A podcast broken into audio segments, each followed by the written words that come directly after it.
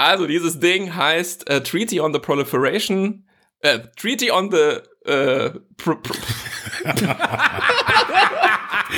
Also er heißt Atomwaffensperrvertrag. Wir führen keinen Krieg. I'm not convinced. This is my problem. Darüber lässt es sich trefflich auch politisch streiten. Und plötzlich sind wir in Afrika.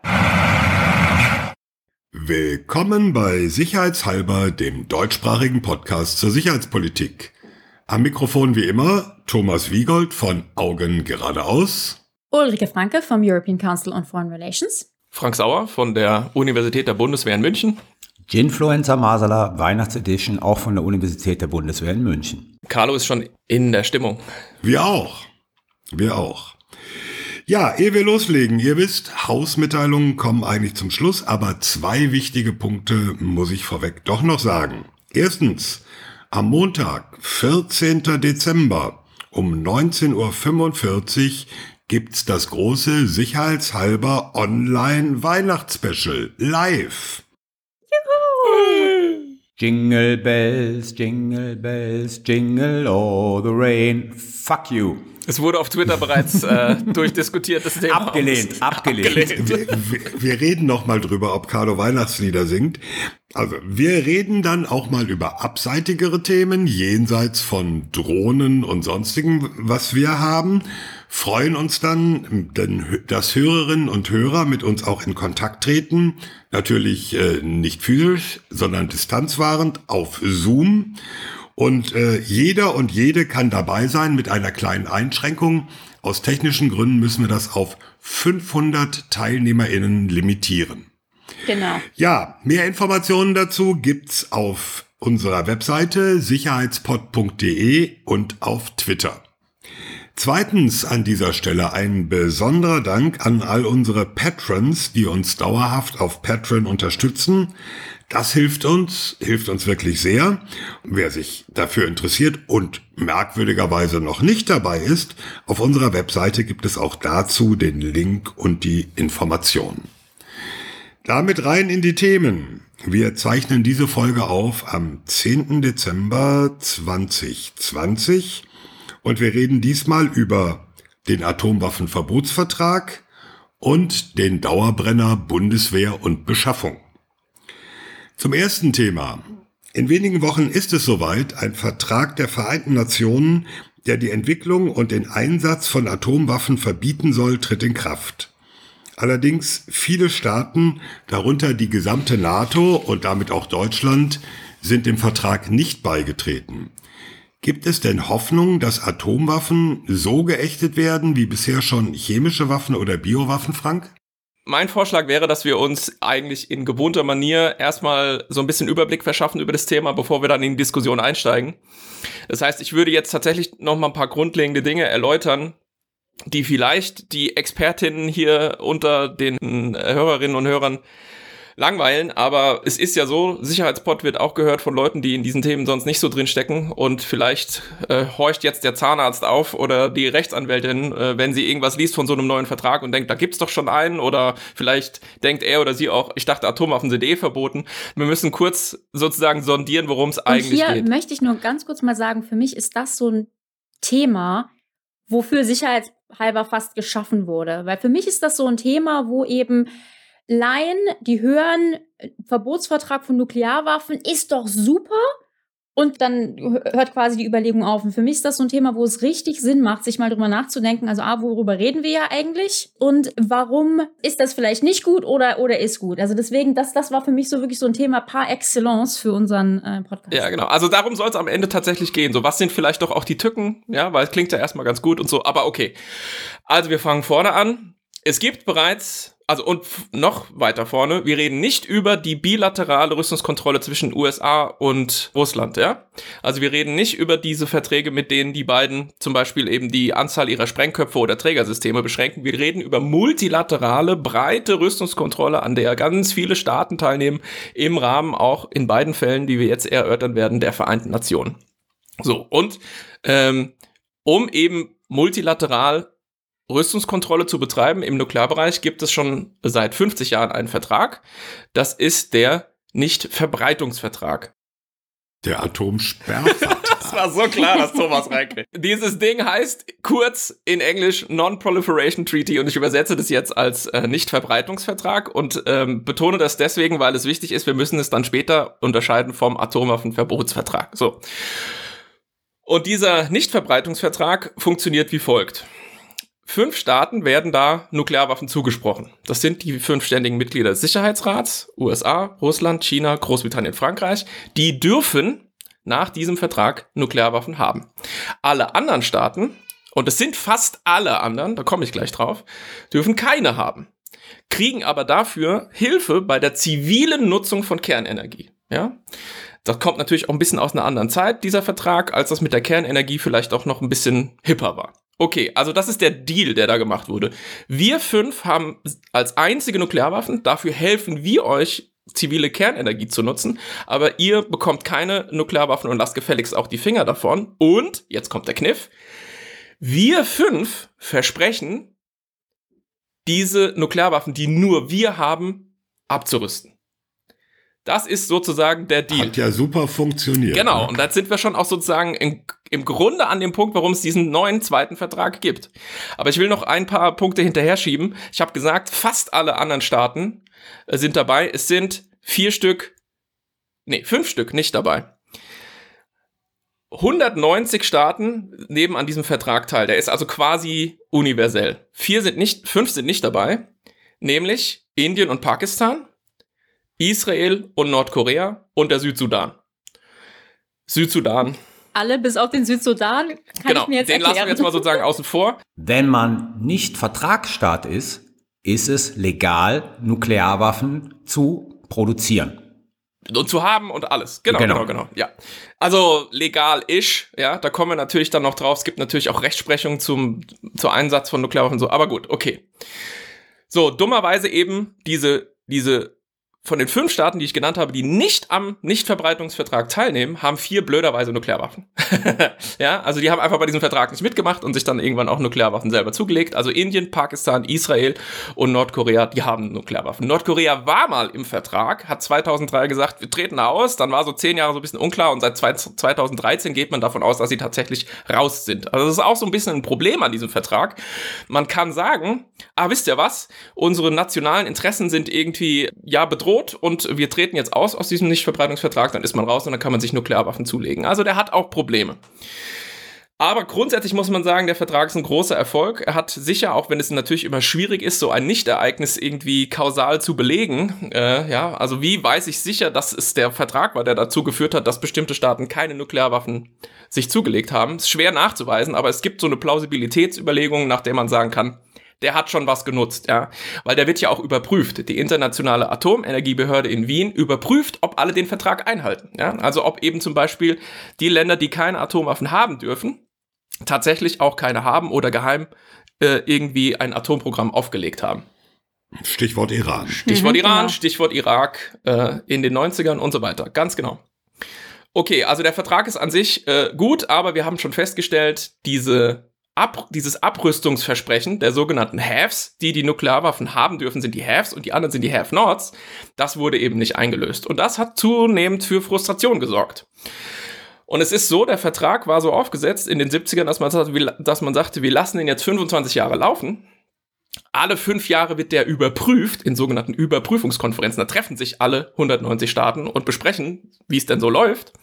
Und 1995, als man sich dann getroffen hat, nach 25 Jahren Vertragslaufzeit, hat man auch so ein bisschen im Überschwang, im Rüstungskontrollüberschwang der 90er, den Vertrag auf Dauer gestellt. Auch hier wieder würde man sagen, hey, super, wir haben den Vertrag quasi bis in alle Ewigkeit verlängert, ist doch gut. Ist auch gut, aber für die Have-Nots, die, die keine Nuklearwaffen haben, ist es nicht so gut, weil man ihnen den Hebel aus der Hand genommen hat. Die konnten nämlich bis dahin immer sagen, jetzt passt mal auf, Leute. Der Deal war, ihr rüstet ab und wir haben keine Nuklearwaffen. Ihr rüstet aber nicht ab. Und ich, wir sagen euch mal was, bei der nächsten Überprüfungskonferenz lassen wir den Vertrag platzen. Und das geht nicht mehr seit 1995. Und weiterhin rüsten die fünf Nuklearwaffenstaaten einfach nicht ab. Und deswegen gab's Frust. bei den Have-Nots. Und dann kommen wir jetzt quasi zum Verbotsvertrag. Okay. Rüsten sie gar nicht ab? Also ähm, nur noch mal, um, um das klarzustellen, gerade reden wir noch über diesen Nichtverbreitungsvertrag ähm, und zu dem, zu dem Verbotsvertrag kommen wir jetzt gleich. Aber sag mal, Frank, in den letzten Jahrzehnten, also insbesondere eben seit Ende des ähm, Kalten Krieges, haben wir mehr oder weniger Atomwaffen jetzt auf der Welt? Hat, hatten wir überhaupt eine Abrüstung oder ist es überhaupt nicht passiert? Wir hatten eine dramatische Abrüstung nach dem Ende ja. des Ost-West-Konflikts. Also in den 90ern sind die Arsenale um Größenordnungen geschrumpft. Wir waren irgendwie so in den, ich glaube, ich habe die tatsächlich den Graph gerade vor mir. Also in den 80ern oder so hatte die Sowjetunion mal phasenweise an die 40.000 Nuklearwaffen. Ja. Die USA hatten auch phasenweise über 30.000. Wir sind jetzt bei so 1500 grob auf beiden Seiten. Das ist immer noch viel mehr, fünfmal, sechsmal mehr als alle anderen Nuklearwaffenstaaten haben. Also Frankreich, Großbritannien und, und so, die begnügen sich mit so 300 Waffen. Es gibt auch eine Denkschule, die sagt, das reicht auch. Aber ähm, wir haben dramatisch abgerüstet, aber das sozusagen ist alles natürlich passiert. Ähm, also USA und Russland haben dramatisch abgerüstet, aber sozusagen bilateral. Bei den mhm. anderen hat sich wenig getan und wir okay. beobachten natürlich auch, es gibt gar keine ernsthaften Bemühungen, Nuklearwaffen loszuwerden. Im Gegenteil, aktuell modernisieren fast alle, eigentlich alle, ihre, ihre nuklearen Arsenale. Also neue Trägersysteme, neue Sprengköpfe und so weiter und so fort. Also Abrüstung sieht wirklich anders aus. Es gab ja den Obama, was war das, die Prag-Rede, ne? mhm. ne? wo Obama doch damals so ein bisschen in die Richtung ging, genau. langzeitlich Abrüstung. Und das wurde jetzt seitdem so ein bisschen wieder aufgegeben. Ist ja genau. nichts draus geworden schon seit der Rede. Ich habe eine andere Bemerkung, Frank. Da ist ja in der Tat diese Klausel, ich glaube, das ist äh, Paragraph 5, ne? Dieses Abrüstungsversprechen. Genau. Da gibt es aber seitdem auch einen Riesenstreit, wie man diesen Satz interpretieren soll. Ja, genau, guter Punkt, ja. Mhm. Also das sollte man auch noch hinzufügen. Also es, wenn man ihn liest, steht da in, in der Tat drin, die Selbstverpflichtung der Nuklearmächte, sozusagen einen Prozess einzuleiten, der an dessen Ende ähm, die komplette Abrüstung, also Vernichtung von Nuklearwaffen steht. Ja. Aber im Prinzip seit der Unterzeichnung dieses Vertrages gibt es einen riesigen Streit darüber, wie dieser Satz zu interpretieren ist und natürlich zwischen den Haves und Have-Nots. Also es ist sozusagen in, in der Wahrnehmung der Akteure nicht eindeutig, wie dieser Satz zu interpretieren ist. Genau, ich schlag den auch gerade noch mal nach. Ich habe das, äh, also den Wortlaut, ich habe das vorhin schon so versucht anzudeuten, als ich gesagt habe, die Haves haben also ganz dolle und feste versprochen, sie wollen Abrüstung machen. Das habe ich deswegen gesagt, weil Carlo hat vollkommen recht, es ist so ein bisschen so ein Gummiparagraph. Ja?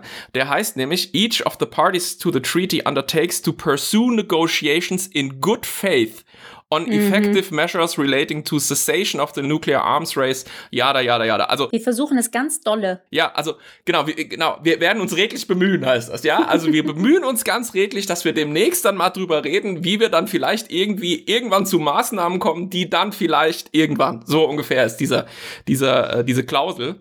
Ja, also, man hat gesehen, äh, sie hat nicht den erwünscht, den gewünschten Effekt erzielt. So. Und jetzt gab es vor einigen Jahren eben die sogenannte humanitäre Initiative, auch sehr, sehr stark durch äh, die Zivilgesellschaft vorangetrieben. Und einige Staaten, insbesondere Grüße an unser schönes Nachbarland Österreich. Wie Österreich haben sich dann dieser Sache angenommen. Das hat also begonnen im Rahmen der Vereinten Nationen. Und da war eben das Argument zu sagen, also, es gab diese Abrüstungsverpflichtung, die wird nicht eingelöst. Wir brauchen neues Völkerrecht, was eben spezifiziert, wie diese Abrüstungsverpflichtung auszusehen hat. Und dafür brauchen wir einen neuen Vertrag. Und das ist dieser Treaty on the Prohibition of Nuclear Weapons, also der Verbotsvertrag. Und der wurde in erstaunlich kurzer Zeit verhandelt und ist jetzt am 24. Oktober, weil der 50. Staat ratifiziert hat, also solche Völkerrechtsverträge, die, die muss man unterschreiben, aber damit die dann wirklich in Kraft treten können, ist es in der Regel so, dass es eine gewisse Anzahl von Staaten geben muss, die die ratifizieren. Und ratifizieren bedeutet das in der Regel zum Beispiel, dass das Parlament nochmal zustimmt oder sowas. Das hängt dann vom jeweiligen politischen System ab. Also im Prinzip, dass wirklich sicher ist, dass der Staat sich dem verpflichtet hat. Und da haben wir jetzt und fünf. Das war. Honduras. Ne? Das war Honduras, Honduras, ja, genau. Jetzt sind wir auch schon so ein bisschen sozusagen in Richtung, wer diesen Vertrag eben unterzeichnet und ratifiziert hat und wer eben noch nicht. Aber wir haben jetzt erstmal diese 50 Staaten zusammen, die diese Schwelle waren, die man brauchte, damit der Vertrag in Kraft tritt. Und das passiert jetzt, und zwar konkret am 22. Januar. Und jetzt könnte man natürlich sagen, da sind wir bei Rikes Eingangsstatement, ab 22. Januar sind Atomwaffen verboten. Toll. Und dann darf ich die nicht produzieren, nicht lagern, nicht weitergeben, nicht verwenden. Ich darf nicht mal Gewalt mit ihnen androhen, gar nichts. Friede auf super. Erde ab 22. Januar. Genau. I rest my case. Was war das zweite Thema? Well. Ja, und nun, also, ab 22. Januar ist es alles verboten. Und dann werden die USA, Russland, äh, China, Großbritannien, Frankreich sagen, okay, ist verboten, wir packen alles ein. Genau, das ist das, was nicht passieren wird, ja. Aber was der Vertrag natürlich macht, ist zwei Dinge hervorheben. Erstens, wir hatten ja in der, in der Runde mit der Nina Bernarding über äh, feministische Außenpolitik äh, so darüber gesprochen, was dieses Konzept der menschlichen Sicherheit ist. Und man kann diese beiden Verträge, den Nichtverbreitungsvertrag und den Verbotsvertrag, auch nochmal unter dieser Perspektive betrachten. Der Nichtverbreitungsvertrag stellt im Prinzip staatliche Sicherheit in den Mittelpunkt und spricht auch Nuklearwaffen so einen gewissen Status als Machtinstrument in der internationalen Politik zu. Er sagt ja explizit, es gibt eben bestimmte Staaten, die dürfen die haben.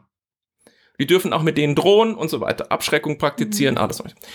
Der neue Vertrag sagt, nee, ein potenzieller Einsatz nochmal von solchen Waffen wäre so schrecklich, äh, so katastrophal für die Menschen, für die Umwelt, die Schäden an nachfolgenden Generationen und so weiter, möglicherweise auch tatsächlich ein Risiko für die Spezies Mensch. Die Waffen sind grundsätzlich inakzeptabel.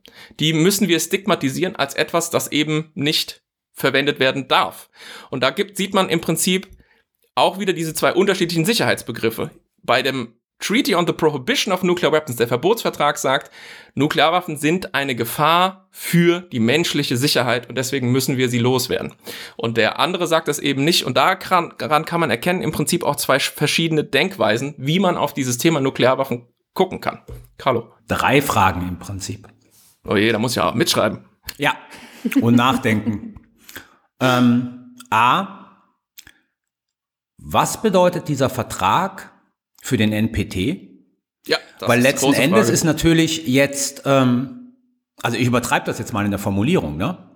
Aber letzten Endes ist natürlich der gesamte NPT damit auf irgendeine Art und Weise ja auch, ich sag jetzt mal illegal, weil der verhandelt ja noch so die Fragen, wie mit Nuklearwaffen umgehen, wie mit dem Streben umgehen und pipapo und bla bla bla.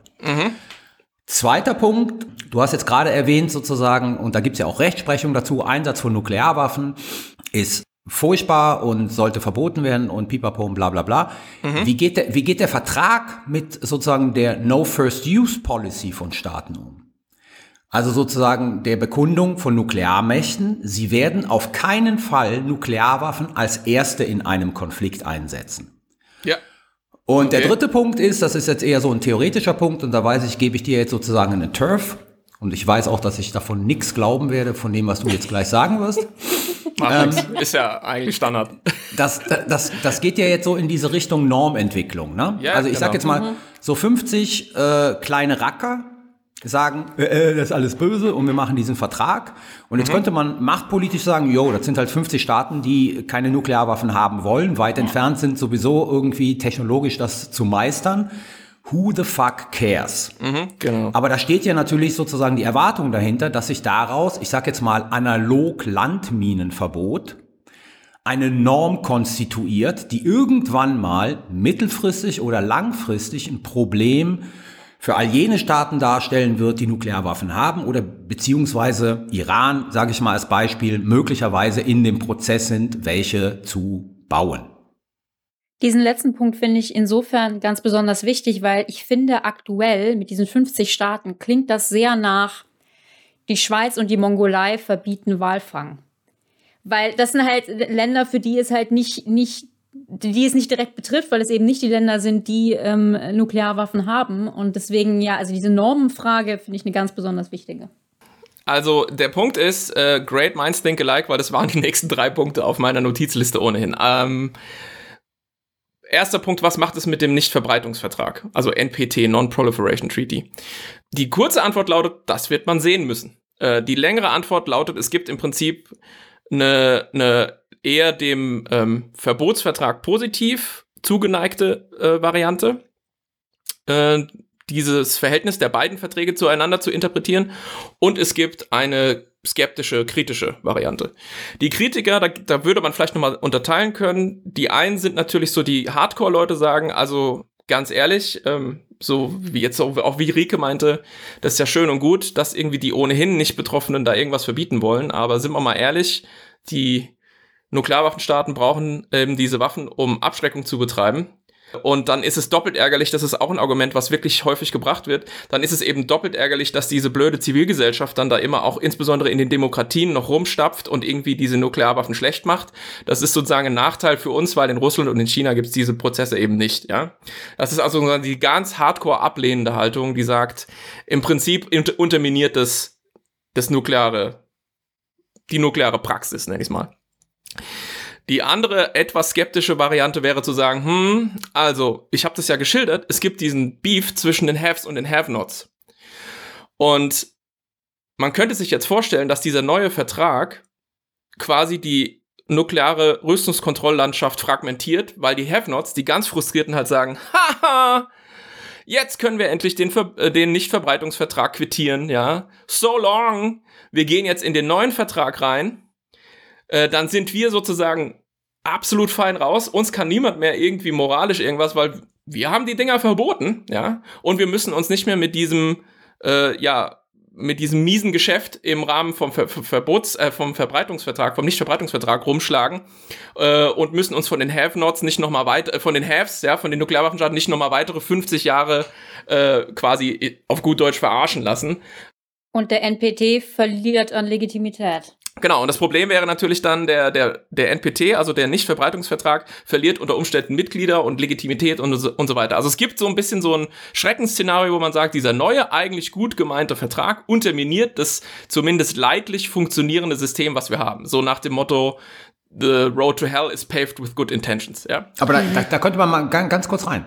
Da könnte man aber auch daraus ein Argument machen, und jetzt wissen wir alle, dass der Nichtverbreitungsvertrag, so löblich er ist und so gut er in der Vergangenheit äh, funktioniert hat, der doch seit einiger Zeit mit erheblichen Problemen behaftet ist. Richtig, ja. Da wird hart gekämpft, ja.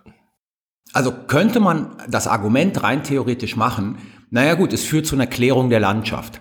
Das ist genau der dritte Punkt, genau. Die, ha die Have-Nots gehen raus, die gehen zu dem Verbotsvertrag und dann müssen sich die Haves halt nicht mehr mit diesen ganzen elendigen Verhandlungen rumschlagen und machen ihre, jetzt kommt der Punkt, Rüstungskontrolle, whatever, wie sie wollen. Entweder sie machen sie oder sie machen sie nicht. Also aus der Perspektive der Nuklearwaffenstaaten, solange die in den Verbotsvertrag reinwechseln und nicht nur aus dem NPT raustreten, das wäre natürlich was anderes, ne? Mhm. Ähm, eine Klärung der Fronten. So ist es im Prinzip auch gedacht. Also ich hatte ja schon erwähnt, dass Österreich da sehr, sehr aktiv war und ich werde in die Shownotes packen einen Beitrag von einem österreichischen Diplomaten, der im Prinzip diese, diese Position, der Verbotsvertrag klärt im Prinzip nur die Rechtslage und ist insgesamt ein Plus, also der summiert sich zusammen mit dem alten Vertrag. Da gibt's keinen sozusagen keinen Konflikt oder irgendetwas, sondern ganz im Gegenteil. Dieser Text argumentiert, und das ist eben sozusagen die maximale Pro-Variante, dieser Text argumentiert, wir hatten einen Klärungsbedarf, wir mussten diese Abrüstungsverpflichtung, die mussten wir völkerrechtlich bindend spezifizieren, weil wir haben gemerkt nach 50 Jahren, es greift nicht so richtig, das, was wir haben an Völkerrecht. Und das ist das, was dieser neue Vertrag macht. Und der baut explizit auf auf den bestehenden Vertrag. Also er unterminiert ihn nicht, er stellt ihn nicht in Frage, er fragmentiert auch nichts, äh, sondern im Gegenteil, er sagt nur noch mal, Leute, Atomwaffenverbot oder Abrüstung heißt Atomwaffenverbot und das bedeutet, dass eben Atomwaffen grundsätzlich in jeder Form zu echten sind.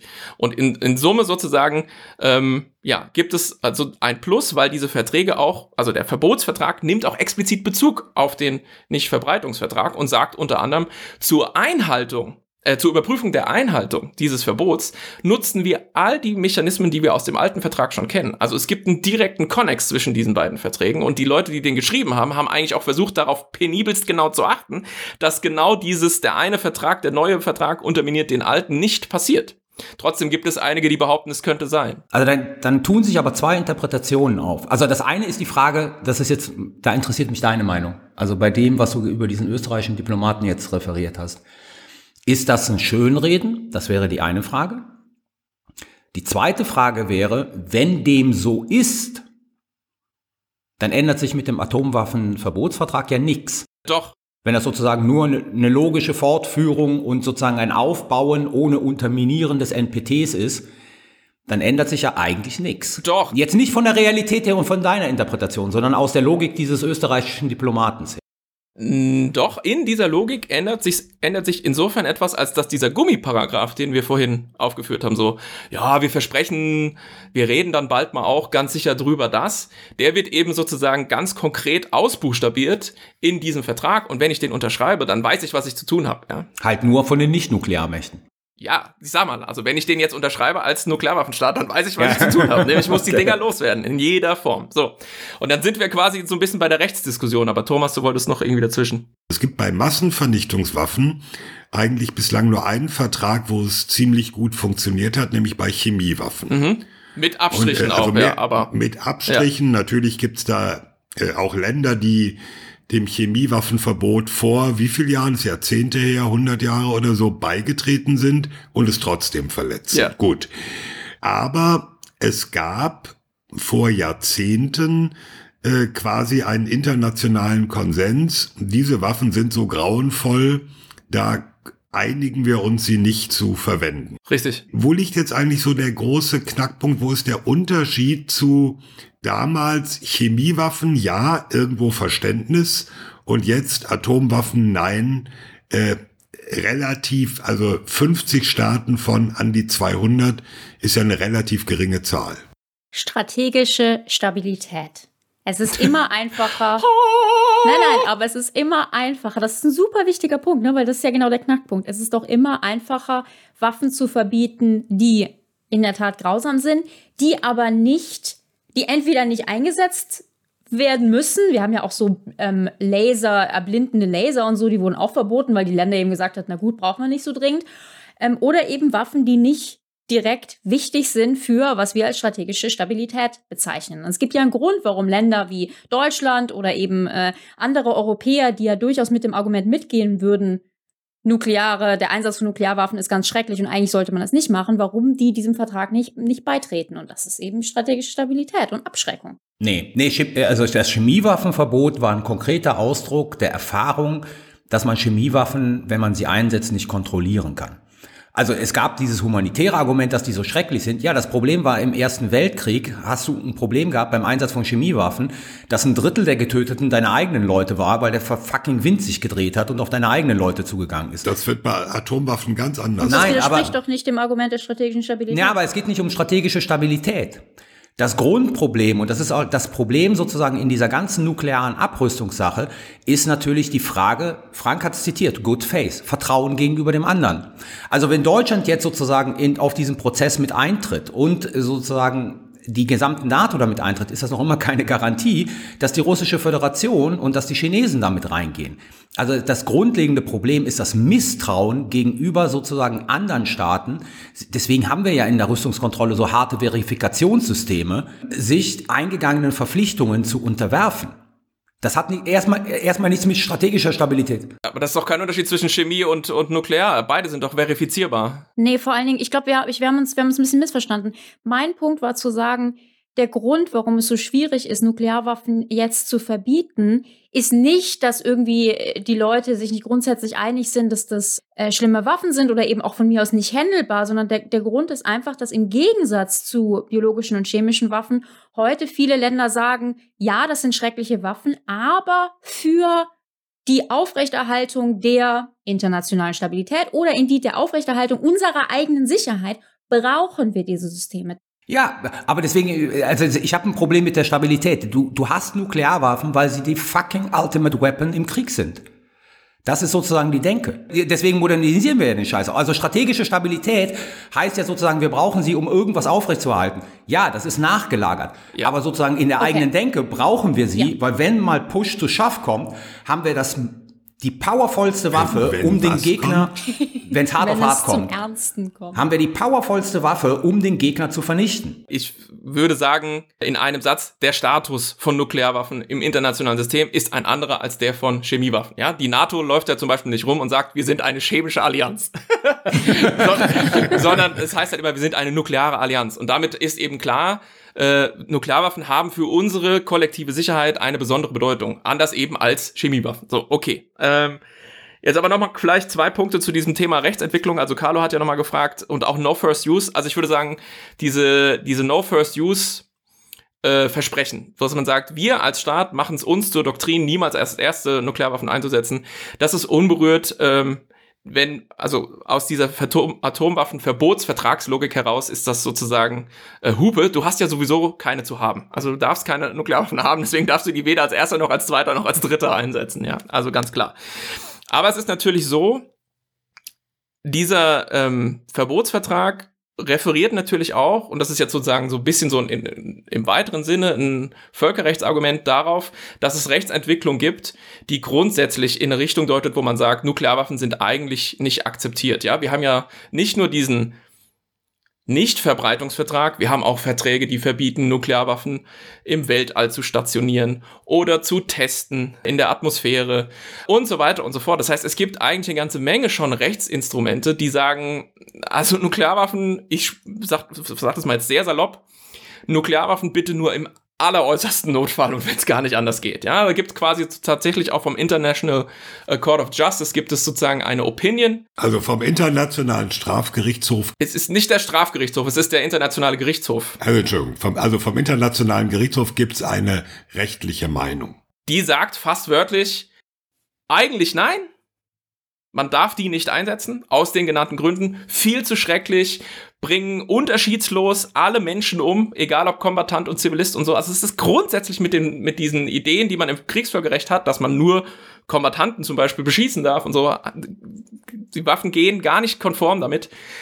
Aber, und das ist dann so ein bisschen so in dieser Rechtsmeinung sozusagen so der, Aus, der letzte sozusagen Ausflucht, wenn du quasi deine Existenz bedroht siehst als Staat, kann man sich vorstellen, dass es so eine Art letzte, letztes Mittel ist. So ungefähr, ja.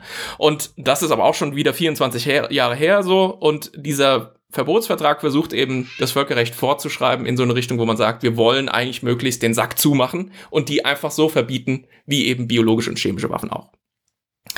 Und letzter Punkt, das war Carlos Sache mit dieser Normsetzung. Und da können wir jetzt quasi, das ist, glaube ich, eine super Überleitung, um darüber zu reden, was heißt denn das jetzt so mit Blick auf die Zukunft? Und wann unterschreibt denn Deutschland diesen Vertrag? Und was heißt das für die NATO und was ist denn mit der nuklearen Teilhabe und diese ganzen Fragen, die natürlich sozusagen aus einer deutschen Sicht super bedeutsam sind.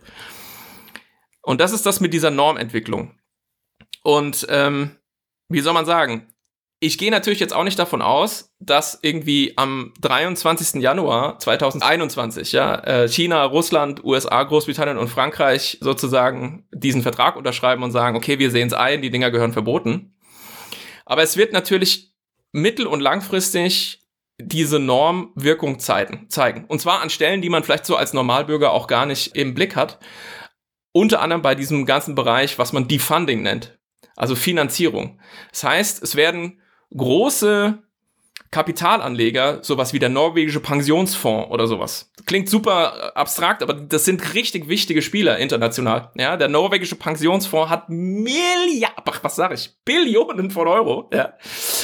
Und die überlegen halt sehr genau, wo sie ihr Geld anlegen. Und wenn man da sagt, wenn der sagt, der norwegische Pensionsfonds legt jetzt keinerlei Geld an in Firmen, die in irgendeiner Weise mit Nuklearwaffenentwicklung in Verbindung zu bringen sind, dann hat das massive Auswirkungen sozusagen an den Märkten. Das heißt, man wird zunehmend über Zeit Abfluss von Kapital sehen aus Firmen, die in irgendeiner Weise äh, mit dieser mit der Entwicklung von solchen Waffensystemen ähm, ähm, irgendwie daran beteiligt sind. Das heißt, es wird einen zunehmenden Anreiz geben, sich mit dieser Sache überhaupt nicht sozusagen in Verbindung bringen zu lassen. Diese Stig die Stigmatisierung wird sozusagen zunehmen. Da muss ich mal kurz reingrätschen. Wenn wir das realistisch sehen, die Firmen, die solche Waffen entwickeln, produzieren, sind ohnehin Rüstungsunternehmen, bei denen diese ethisch begründeten Fonds jetzt schon sagen, Da geben wir kein Geld für Jetzt schon, aus. ja, ja, ja, ja. Also sowas wie MBDA, die in Frankreich die Waffen entwickeln, Lockheed Martin. Naja, gut, aber das sind natürlich auch große Konzerne, die verschiedene Sparten haben, Thomas. Die bauen ja nicht nur Nuklearwaffen. Nein, das ist mir schon klar. Nein, aber was er, was er meint ist, es ist jetzt schon so, dass ethisch orientierte oder nachhaltig orientierte äh, große Fonds Genau. äh, in diese Firmen nicht mehr investieren, beziehungsweise keine Shares von diesen Firmen mehr haben. Also das ist eine Entwicklung, die jetzt schon da ist, unabhängig von dem Verbotsvertrag. Absolut, die, deswegen sage ich da, die läuft schon, das weiß bloß fast niemand. Das betrifft natürlich noch mehr Finanzinstrumente, auch Bankkredite und ähnliches. Ich will damit nur sagen, die Existenz der Norm wird Auswirkungen haben in verschiedenen sozialen und wirtschaftlichen Zusammenhängen, die man jetzt so beim ersten draufschauen, wenn man schaut, naja gut, fünf Jahre später, es hat immer noch kein Nuklearwaffenstaat diesen Vertrag unterzeichnet, da tut sich ja nichts, vielleicht übersieht. Ja, es ist auch so, dass dieser Vertrag kam ja auch primär zustande dadurch, dass die Zivilgesellschaft in Form dieser sogenannten ähm, International Campaign to Abolish Nuclear Weapons, ICANN, die 2017 den Friedensnobelpreis bekommen haben für ihre Arbeit, Mhm. dass eben diese Kampagne natürlich weiterarbeitet. Und die machen zum Beispiel solche Dinge wie Städtepartnerschaften. Ja, da werden dann eben, dann erklärt dann eben, weiß ich nicht, Hamburg, Toronto, was auch immer, dass sie sozusagen sich grundsätzlich diesem Ziel verpflichten und so. Und auf Dauer sickert sowas natürlich in Parlamente rein und in die politische Entscheidungsfindung. Gibt jetzt auch im Bundestag schon. Das hatten wir in den 80er Jahren schon. Da haben sich Städte und Gemeinden zu nuklearwaffenfreien Zonen erklärt. Ich will das nicht bewerten. Ich sage nur, all diese Dinge finden statt und man weiß vielleicht nicht um sowas. Ja, es gibt auch im Bundestag gibt es auch Arbeitskreise jetzt sozusagen nukleare Abrüstung im Sinne von sozusagen auf Null abrüsten. Was ich einfach nur sagen will, ist folgendes. Du hast nach dieser Normentwicklung gefragt. Und ich glaube, manche mehr, manche weniger, ähm, unterschätzen wir die, die Möglichkeit für sozialen Wandel. Ich glaube, wir überblicken das manchmal nicht so genau, wenn wir da im Dickicht selber drinstecken. Aber ich könnte mir schon vorstellen, dass zumindest der Status von Nuklearwaffen im internationalen System als ein legitimes Machtinstrument, was sie aktuell sind, in vielleicht 30 Jahren nicht mehr der gleiche ist und dass es wirklich anders aussieht. Das kann, ich sage nur, ich kann es mir vorstellen. Ich sage nicht, es kommt so. Es kann auch ganz anders kommen, aber es gibt zumindest jetzt einen Vektor mit diesem Vertrag, der in diese Richtung sozusagen viele, viele Prozesse drückt. Und was daraus wird und auch wie diese beiden Verträge sich zueinander verhalten, das war, glaube ich, auch so deine Frage. So, was passiert denn jetzt? Ist das gut für den, fürs Nichtverbreitungsregime oder schlecht? Ganz ehrlich, das wird man sehen müssen. Das hängt auch ein bisschen davon ab, was die Staaten draus machen. Ja? Also ein Staat wie Deutschland beispielsweise ist eigentlich sehr, sehr gut aufgestellt, weil wir durchaus ein ernstzunehmender Player sind in dieser ganzen nuklearen Rüstungskontrolle. Da sozusagen diese produktiv darauf hinzuwirken, dass diese beiden Verträge sich eben nicht gegenseitig irgendwie äh, ja Schaden zufügen. Aber das, das kann ich nicht prognostizieren. Meine Kristallkugel ist ähm, seit Corona in der Reparatur und ich traue mich nicht, sie abzuholen. ja, weil der Laden so klein ist. Dann lass uns doch jetzt genau mal über Deutschland reden, weil ich muss sagen, von so einer Sicherheitslogik aus, und wir hatten das ja in meiner vorherigen Folge besprochen, Sicherheits- versus Friedenslogik, von einer Sicherheitslogik, also vom Standpunkt von jemanden wie mir, die sagt, ich möchte vor allen Dingen erstmal garantieren, dass unser Land, unsere Bevölkerung, äh, Europa sicher ist und sich verteidigen kann. Vor diesem Hintergrund macht mir diese Entwicklung, wie wir sie jetzt gerade diskutiert haben, schon so ein bisschen Sorgen. Und ich sage das nicht als jemand, der der Meinung ist, dass Atomwaffen so eine tolle Idee sind. Aber wir haben eben die aktuelle Situation, dass unsere Sicherheit durch die nukleare Allianz NATO und vor allen Dingen den Nuklearstaat USA ganz klar ja, äh, verteidigt oder beziehungsweise durch das die, dass die dadurch garantiert wird. Und wenn wir jetzt so eine, so eine schleichende Entwicklung haben, dass diese ganze Nuklearwaffen-Thematik zunehmend, wie wir es gerade beschrieben haben, in so eine Schmuddelkinderecke ähm, gedrängt wird, weiß ich nicht, ob das so hilfreich ist aus einer Sicherheitslogik. Also so, ne, dieses, dieses Thema nukleare Abschreckung, wir hatten darüber gesprochen, als es um ähm, um die nukleare Teilhabe ging. Wir müssen uns einfach klar machen, dass wir noch in einer Situation sind, wo eben unsere Sicherheit durch diese Systeme garantiert wird und uns klar sein muss, was es bedeutet, wenn, wenn wir die zunehmend ähm, mit Normen und solchen Verträgen etc. unterminieren. Darf ich ganz kurz die Situation noch ein bisschen komplizierter machen? Und zwar gar nicht mal mit Blick auf Deutschland, sondern mit Blick auf Österreich. Die haben aber keine Atomwaffen. Ja, aber wir befinden uns in einem Prozess, in dem wir uns ja die Köpfe einschlagen über die Frage, wie autonom soll Europa demnächst werden. So, jetzt ist Österreich Mitglied der EU. Und jetzt nehmen wir mal an, dieser ganze Zug rollt, sieht momentan nicht so aus, aber ist ja nicht auszuschließen, rollt in die Richtung auf eine wirkliche strategische Autonomie. Und dann haben wir ja natürlich auch die Frage der nuklearen Abschreckung für Europa. So, Frankreich, möglicherweise als Drittstaat Großbritannien noch da drin irgendwie und Österreich als Mitglied der EU. Was macht Österreich dann? Also letzten Endes müssen sie aus dem ganzen Konstrukt dann raus, also aus der Sicherheits- und Verteidigungspolitik, weil sie das ja als Mitglied dieses äh, äh, Atomwaffenverbotsvertrages nicht mittragen können. Oder aber sie bleiben drin und obstruieren es, weil sie Mitglied des Atomwaffenverbotsvertrages sind. Also das ist jetzt ganz einfach nur mal eine rein praktische Frage, die sich mir gerade stellt mit Blick auf die EU. Da sich alle NATO-Staaten momentan ja dagegen entschieden haben, sehe ich also das Problem für die NATO nicht. Ja, die Grünen interessanterweise haben in ihrem Grundsatzprogramm ja jetzt so eine Formulierung drin, die ungefähr auf das hinausläuft, was Frank als eine der Interpretationen genannt hat. Also es ist möglich, da mit beizutreten und weiterhin am NPT irgendwie zu arbeiten und das lässt sich miteinander verbinden.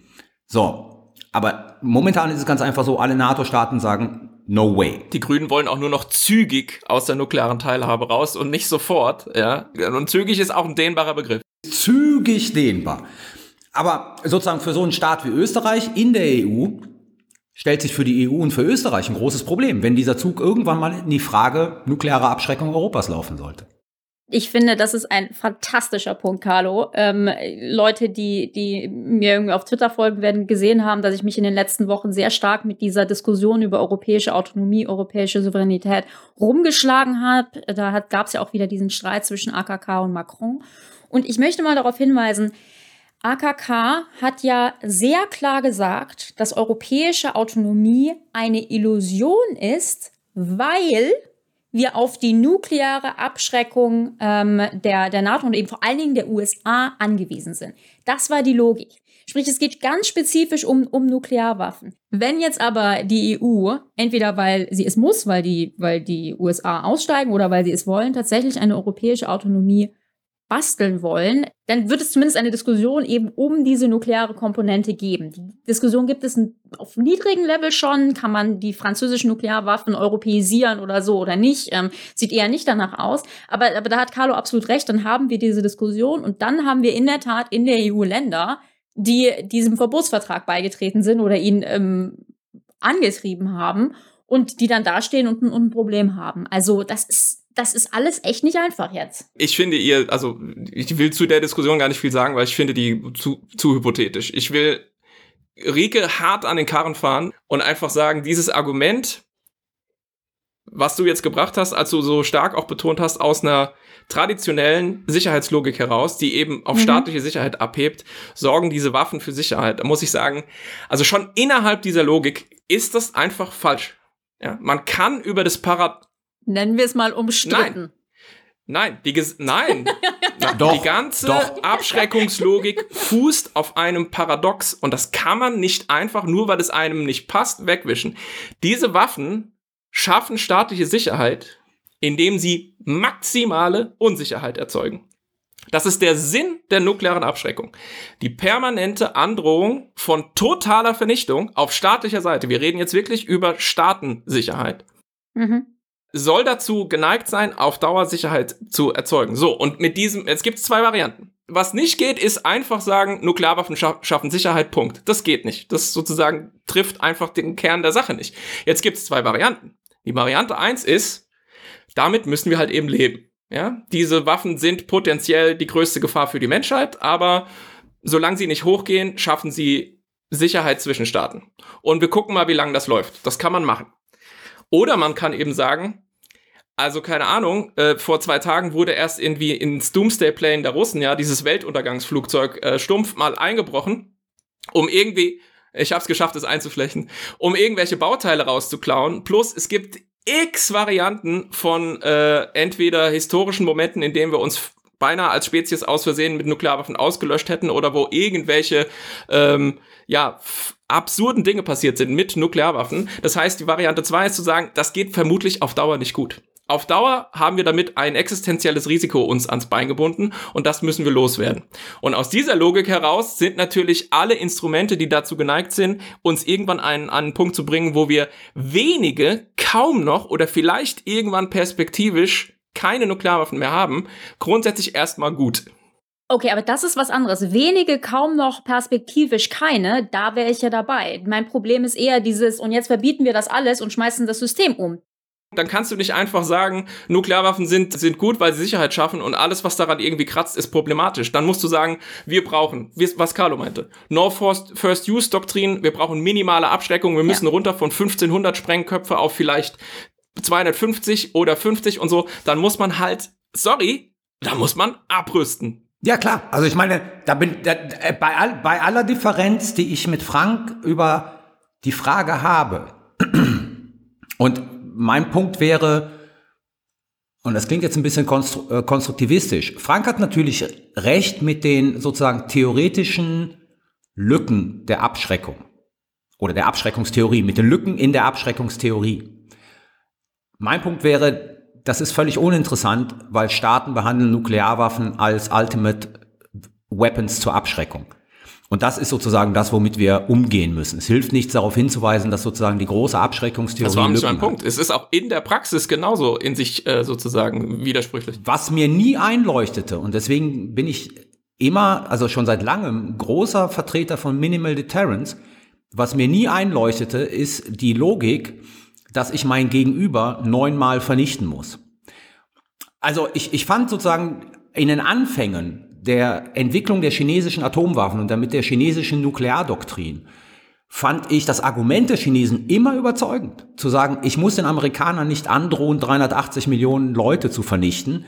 Ich muss ihnen nur androhen, 10 Millionen Leute zu vernichten. Das ist schon ein Death Toll, den kein amerikanischer Präsident akzeptieren kann. Minimal Deterrence ist meines Erachtens genau das Ziel, worauf es hinaus muss. Ich will keine Nuklearwaffen abschaffen. Ich sehe den Vorteil von Nuklearwaffen.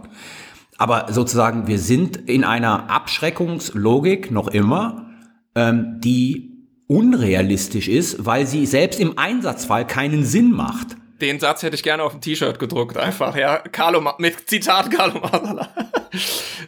Und, und mein, um das nochmal klarzustellen, ähm, Frank, ich, ich höre ja absolut, was du sagst. Mein Punkt, der natürlich äh, massiv verkürzt war, war eher darauf hinzuweisen, insbesondere eben gegenüber Leuten, die sich nicht damit die ganze Zeit beschäftigen und die eben zum Beispiel hören, Nuklearwaffen abschaffen und denken, super. Mein Punkt war einfach klar zu machen, wir leben aktuell in einer Realität, oder es ist die Realität, dass unser derzeitiges System sehr stark auf Nuklearwaffen aufbaut. Wie stabil und langzeitstabil, da hast du ja absolut recht, das ist, ist, ist eine andere Frage. Aber man muss einfach sich darüber im Klaren sein, was es bedeutet, wenn man an diesem System rüttelt. Und wir hatten ja genau diese Diskussion. Ich kann das jetzt Hörern, die, die sich darüber noch mehr Gedanken machen wollen, empfehlen. Wir hatten ja genau diese Diskussion auch bei der Frage der nuklearen Teilhabe. Und das war einfach so die Stoßrichtung meines, meines Einwandes, dass wir haben ein System, was auf diesen Waffen fußt, for better or worse. Es ist das beste schlechte System, was wir irgendwie haben, aber es ist halt eine Realität. Und, und was bedeutet das jetzt mit diesen ähm, Verträgen? Also jetzt nehmen wir mal an, die nächste Koalition, aus irgendwelchen Gründen, ja, entscheidet sich, diesen Atomwaffenverbotsvertrag beizutreten. Und unterzeichnet den und ratifiziert den im Deutschen Bundestag. Bedeutet das rein praktisch, dass wir sozusagen dann sofort als Konsequenz in eine Verhandlung mit den USA über den Abzug der taktischen Nuklearwaffen aus Büchel treten müssen? Oder ist es sozusagen so kompliziert und so sozusagen mit Löchern bestickt, dass man argumentieren kann, dass auch dieser Abzug jetzt nur langfristig ist und man sich in einen Prozess mit den USA reinbegeben würde? Hart. Also die müsstest du dann sofort äh, loswerden. Ähm, das ist sozusagen meine Interpretation. Ich habe mir ehrlich gesagt über die Frage, weil ich die so hypothetisch finde, ja, also quasi äh, Deutschland unterzeichnet 20, 2022 diesen Verbotsvertrag, kann es mir, also halte ich für nahezu ausgeschlossen. Ich glaube, nichts ist ganz ausgeschlossen, aber es ist nah dran. Aber man kann mal drüber nachdenken und natürlich ist der Vertrag so gemeint zu sagen, du kannst nicht dieses, diese nukleare Teilhabe Arrangement auf deinem Territorium haben, und gleichzeitig Vertragsteilnehmer sein als Staat. Das geht einfach nicht, ja. Du darfst die Waffen nicht haben, du darfst die nicht lagern, nichts. Darf ich einen Vertrag haben mit den USA oder irgendjemand anders, der sozusagen im Verteidigungsfall auch den Einsatz von Nuklearwaffen durch die USA erlauben würde? Naja, jetzt, das wäre der nächste Punkt, auf den ich gekommen wäre. Ich frage mich schon, ob man überhaupt noch NATO also da gibt, also ist, nein, nein, da gibt es viele Diskussionen darüber. Aber die NATO sozusagen als nukleare Allianz, die ja nun auch als Allianz eine nukleare Abschreckung betreibt, auch da wäre die Frage, wie geht denn das eigentlich zusammen? Ja, kann man sozusagen aber ich will das gar nicht so viel weitertreiben, weil das sozusagen relativ heißes Eisen ist und einiges davon ist auch noch nicht so ganz äh, sozusagen ähm, durchdacht. Ich will noch mal einen Punkt vielleicht so ein bisschen als Rauschmeißer sagen. Und das ist halt sozusagen dieses Pochen auf der Realität. Nochmal, ich glaube, ähm, wir sehen das oft aus unserer irgendwie ähm, hier Binnenperspektive nicht so richtig, was sich dann doch, wenn du große historische Maßstäbe anlegst, 50 Jahre, 100 Jahre oder so, relativ dramatisch ändert. Damit meine ich jetzt nicht, in 50 Jahren sind wir bei Global Zero und es gibt keine Nuklearwaffen auf der Welt mehr. Aber ich kann mir schon durchaus vorstellen, dass das auf lange Sicht eine massive Veränderung in der Perzeption auch auslösen wird von dem, was Nuklearwaffen sind und wofür sie zum Beispiel legitimerweise eben zu verwenden sind oder mhm. nicht. Ja. Und damit ist jetzt natürlich keine dieser, dieser unmittelbaren Fragen für Deutschland Deutschland, wie gehen wir mit der nuklearen Teilhabe um und was kaufen wir für ein Flugzeug und wann steigen wir aus und so weiter irgendwie geklärt. Aber den Punkt will ich sozusagen nochmal äh, äh, gemacht haben. Weil ich glaube, dieser Prozess wird ja einfach weitergehen. Die Norm ist ja da. Und wie sich, wie sich die Sache mit diesen beiden Verträgen zueinander entwickelt, da kann ich nur nochmal sagen, ähm, es wäre zum Beispiel eben aus einer deutschen Perspektive sinnvoll und auch möglich, ohne sich da irgendwie sozusagen besonders in die Nesseln zu setzen mit Blick auf NATO-Allianz und so weiter, da zumindest einen konstruktiven Dialog sozusagen ähm, laufen zu lassen zwischen diesen verschiedenen Gruppen, ja, zwischen sozusagen den Haves und den Have-Nots und den Have-Nots, die jetzt den neuen Verbotsvertrag pushen und so weiter. Entschuldigung, wenn ich das sage, Frank, aber das ist doch genau das, was wir seit Jahrzehnten machen. Nee, nee, beim Verbotsvertrag äh, Deutschland hat Deutschland sich schon, also sagen wir mal, sehr, sehr vor, vornehm zurückgehalten. Ja, beim Verbotsvertrag, okay, aber ich meinte im Rahmen des NPTs. Wir sind ein credible Player ja, auf diesem Feld und ähm, die Norm ist jetzt einfach in der Welt. Der Verbotsvertrag, der kommt jetzt, der ist ab 22. Januar in Kraft, den kann man nicht mehr irgendwie wegdiskutieren. Also reicht es nicht mehr, den Kopf in den Sand zu stecken, man muss sich damit jetzt irgendwie produktiv auseinandersetzen. Das ist so ein bisschen mein Punkt. Ist denn die NATO, auch wenn alle NATO-Staaten diesem, diesem Vertrag nicht beigetreten sind, ist die NATO denn da so ein monolithischer Block, wenn ich so auf die Niederlande gucke, die ja interessanterweise auch an der nuklearen Teilhabe beteiligt sind, aber diesem Vertrag, glaube ich, noch ein bisschen anders gegenüberstehen. Du hast den norwegischen Pensionsfonds erwähnt. Das hat natürlich Einfluss auch auf die norwegische Politik. Äh, also gibt es dann in der NATO dann auch Bestrebung zu sagen, naja, ne, mal drüber reden. Also, ich kann in die Shownotes packen einen Text, den ich gerade kürzlich gelesen habe, von einem Mann, der heißt mit Nachnamen Sauer. Sicher ein sehr, sehr kluger Kopf. ich bin's nicht. Naja, genau. Also da geht es genau um diese möglichen Risse innerhalb der NATO. Die Niederlande ist ein sehr interessanter Fall. Du hast es gesagt, die sind nicht nur der einzige NATO-Staat, der an den Verhandlungen teilgenommen hat zum Verbotsvertrag, äh, sondern auch der einzige, der dann mit Nein gestimmt hat. Weil er dabei war. War als einziger dabei. Ja, ja, genau, genau, genau. Aber gleichzeitig, wie du sagst, liebäugelt eben dann doch die Niederlande lieb, liebäugeln etwas mit dem Vertrag. Belgien ähnlich. Und man muss natürlich eine Sache nochmal sagen, die, die habe ich bisher noch gar nicht erwähnt. Weitaus übergrößer Mehrzahl sozusagen natürlich der Bevölkerung in Europa ist für diesen Vertrag. Ja? Also wenn du einfach eine Umfrage machst, dann kommt halt irgendwie raus, 70 Prozent der Deutschen, 80 Prozent der Belgier 88% der Niederländer und so, die, ich habe die Zahlen jetzt erfunden, aber so sinngemäß, die Leute wollen natürlich, dass Atomwaffen verboten sind, ja. Okay, aber das war genau mein Argument ganz am Anfang der Folge, wo ich gesagt habe, und deswegen finde ich es wichtig, darüber zu reden, weil natürlich, wir wollen ja alle, das ist doch, niemand findet Atomwaffen Außer gut. Carlo, ja. Und ich stehe dazu. Okay, ganz schreckliche Waffen. Und natürlich hat jeder, wie gesagt, jeder Laie die intuitive Reaktion und sagt, super, Atomwaffen verbieten, natürlich sollten wir das machen. Aber deswegen finde ich eben, dass, dass, dass ja, dieser Podcast und, und andere Formate da so einen Beitrag leisten müssen, zumindest eben aufzuzeichnen, was bedeutet das und was sind potenzielle Nachteile? Und daher, ja, finde ich das ein grandioses Thema. Für. Als Rausschmeißer jetzt, um zu unterstreichen, dass sozialer Wandel durch starke Normen möglich ist, Gandhi-Zitat, ja, das führen diese ganzen Aktivisten immer im Munde, das geht so. First they ignore you, then they laugh about you, then they fight you, then you win. If you use nuclear weapons. Gut, ist richtig weihnachtlich wieder.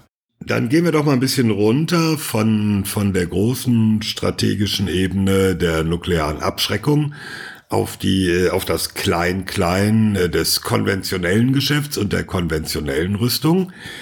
Reden wir mal über die Bundeswehr und ihre Beschaffung. Der Verteidigungshaushalt ist ja in den vergangenen Jahren eigentlich so seit der Krim-Krise ständig gestiegen. Im kommenden Jahr soll er bei fast 47 Milliarden Euro liegen, knapp 1,8 Milliarden mehr als in diesem Jahr.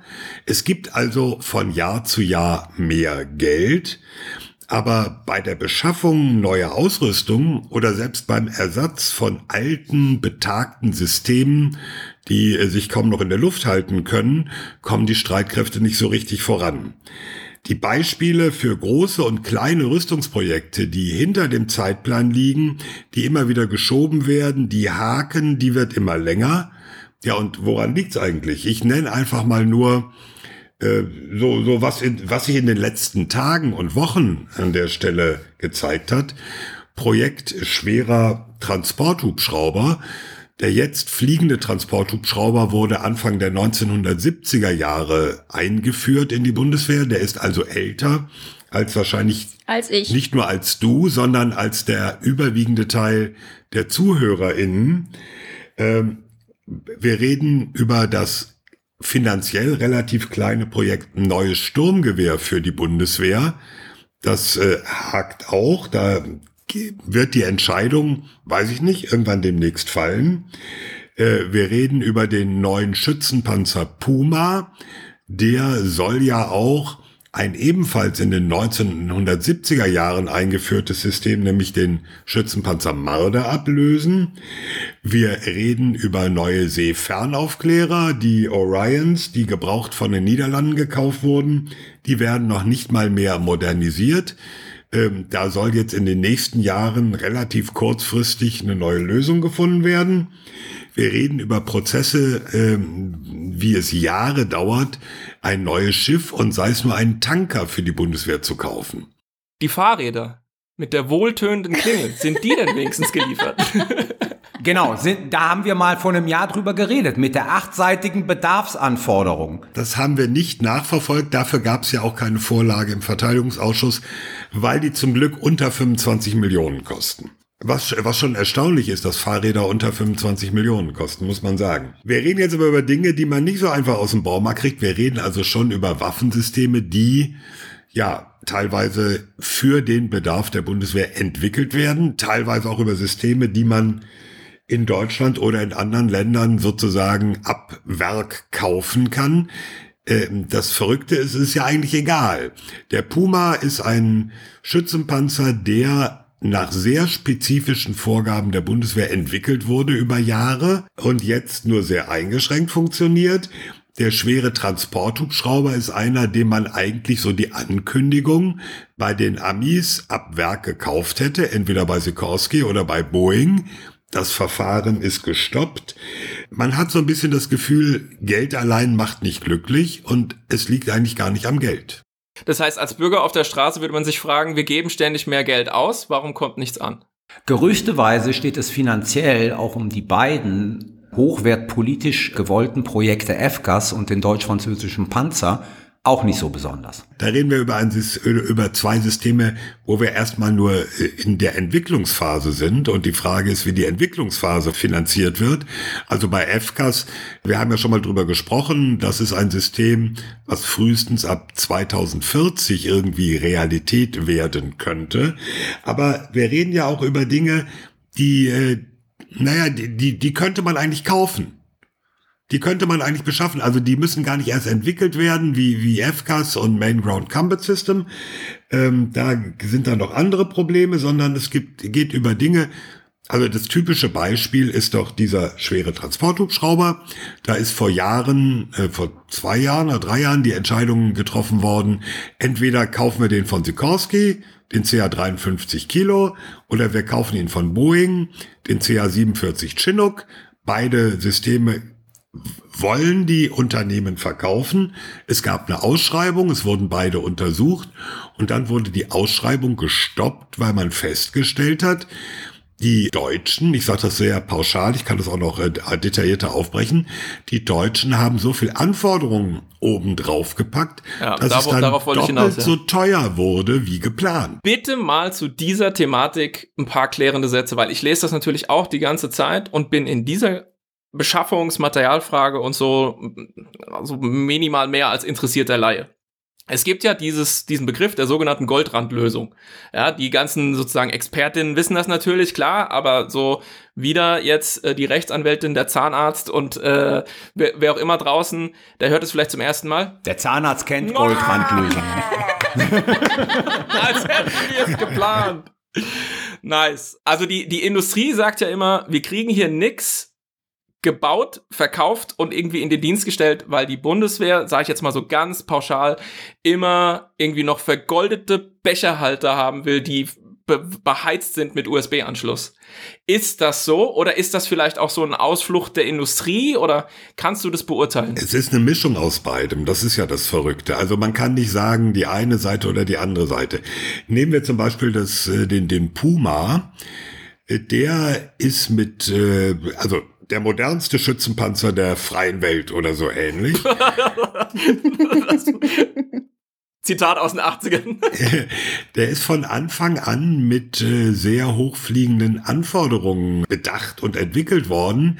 Zum Beispiel war immer die Überlegung, der muss in den A400M passen, Ah, in ja. dieses Transportflugzeug, damit man ihn mit eigenen Mitteln der Bundeswehr irgendwo hinfliegen kann. Klingt sehr sinnvoll. Klingt sinnvoll. Es läuft jetzt aber darauf hinaus, Radio Erivan, im Prinzip geht das, aber nur, wenn man die Panzerung abmontiert und mit der zweiten Maschine hinterherfliegt. Also er ist zu schwer.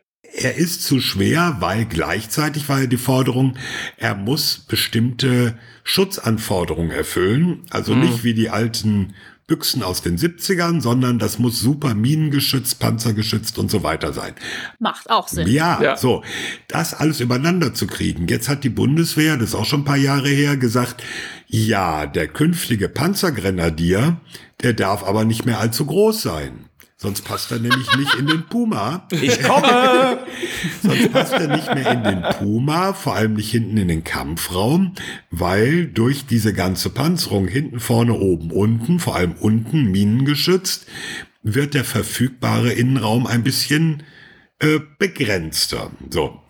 Dann gab es das interessante Beispiel, die ganzen Sichtgeräte, also Bildschirme im Puma, die wurden und werden für teuer Geld ausgetauscht, weil als der entwickelt wurde, ist ja auch schon ein paar Tage her, gab es die Forderung, diese Geräte müssen bis minus 40 Grad funktionieren. Wer also in die Betriebsanleitung seines Handys guckt, das tut ja eh keiner, aber da steht drin, äh, irgendwann bei 0 Grad oder ich glaube sogar über 0 Grad ist Schluss, dann tut dein Ding nicht mehr. Also kann man sich vorstellen, da sind schon andere Anforderungen und als diese Anforderungen entwickelt wurden, gab es das Ganze nur in Schwarz-Weiß. Inzwischen möchte man das Ganze aber auch in Farbe haben. So, also werden diese Dinge ausgetauscht. Ich setze auf den Klimawandel. Minus 40 Grad gibt's bald eh nicht mehr. Ja gut, äh, das noch als technisches Beispiel. Es wurde für teuer Geld ein weiterer sogenannter Schleifring im Turm eingeführt. Das heißt, das ist einfach so eine technische Vorkehrung, die weitere Kommunikationsanbindung ermöglicht, weil man will ja, dass die Soldaten, die vom Schützenpanzer absitzen, dass die noch kommunizieren können mit den Leuten, mit dem Kommandanten, mit dem Fahrer, die im Panzer bleiben. Das funktioniert auch alles nur so, hm.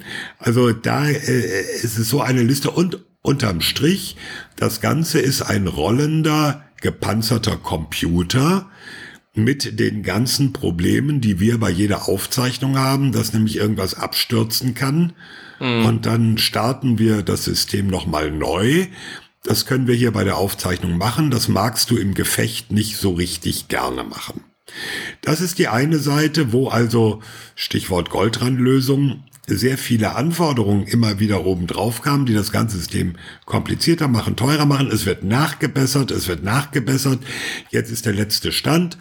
Bis zum Februar wird mal nachgebessert und die Entscheidung, ob über die bereits beschafften 350 hinaus weitere beschafft werden, die folgt dann in 2022. Kurz nur das Gegenbeispiel, äh, der schwere Transporthubschrauber könnte man sozusagen aus dem Regal kaufen.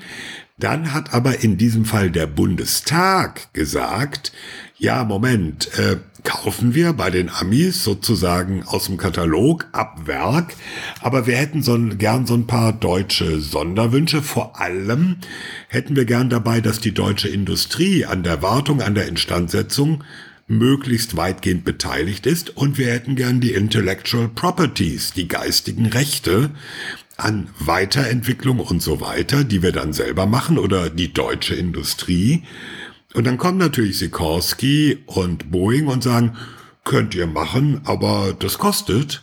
Und zack, sind wir beim doppelten Preis. Darf ich mal das aus der super interessanten Kleinebene ein bisschen höher hieven, weil das ist, glaube ich, die entscheidende Frage. Das hat ja gute Tradition. Also, wenn man sich auch historisch damit beschäftigt, hat das gute Tradition zu sehen, dass viele Rüstungsprojekte halt scheitern, super teurer werden, viel zu spät irgendwie auf den Hof kommen. Und da stellt sich natürlich die Frage, was läuft in diesem gesamten System falsch? Und diese Frage würde ich mal gerne sozusagen zur Diskussion stellen, weil es gibt ja mehrere, ich glaube, es sind letzten Endes mehrere Komponenten, aber ich will sie mal einzeln aufdröseln. A, nicht genügend Priorität bei der jeweiligen politischen Führung. Das heißt sozusagen, solche Projekte anzustoßen, aber das ganze Follow-up nicht mehr zu monitoren. B, der Laden, also das BMVG, ist komplett aus der Kontrolle geraten, weil im Prinzip sozusagen auf der Ebene Inspekteure, auf der Ebene der Beschaffer, auf der Ebene der Rüster, da jeder machen kann, was er will. Ich erinnere an das schöne Zitat, das mal bei der Weise-Kommission in dem, in, dem, in dem ersten Draft der Bundeswehrreform, das war unter zu Gutenberg, ich weiß jetzt nicht mehr das Jahr, drin stand, Rüstungsbeschaffung ist ein System der organisierten Verantwortungslosigkeit. Mhm. Ja. Der dritte Punkt, und den hast du gerade eben angesprochen, ist, dass wir eigentlich noch immer nicht Rüstung und Rüstungsproduktion richtig verortet haben. Nämlich es ist zum großen Teil, und das hast du gerade eben mit dem, mit, dem, äh, mit dem schweren Transporthubschrauber ja auch gesagt, es ist zum großen Teil noch nationale Industriepolitik. Wirtschaftsförderung.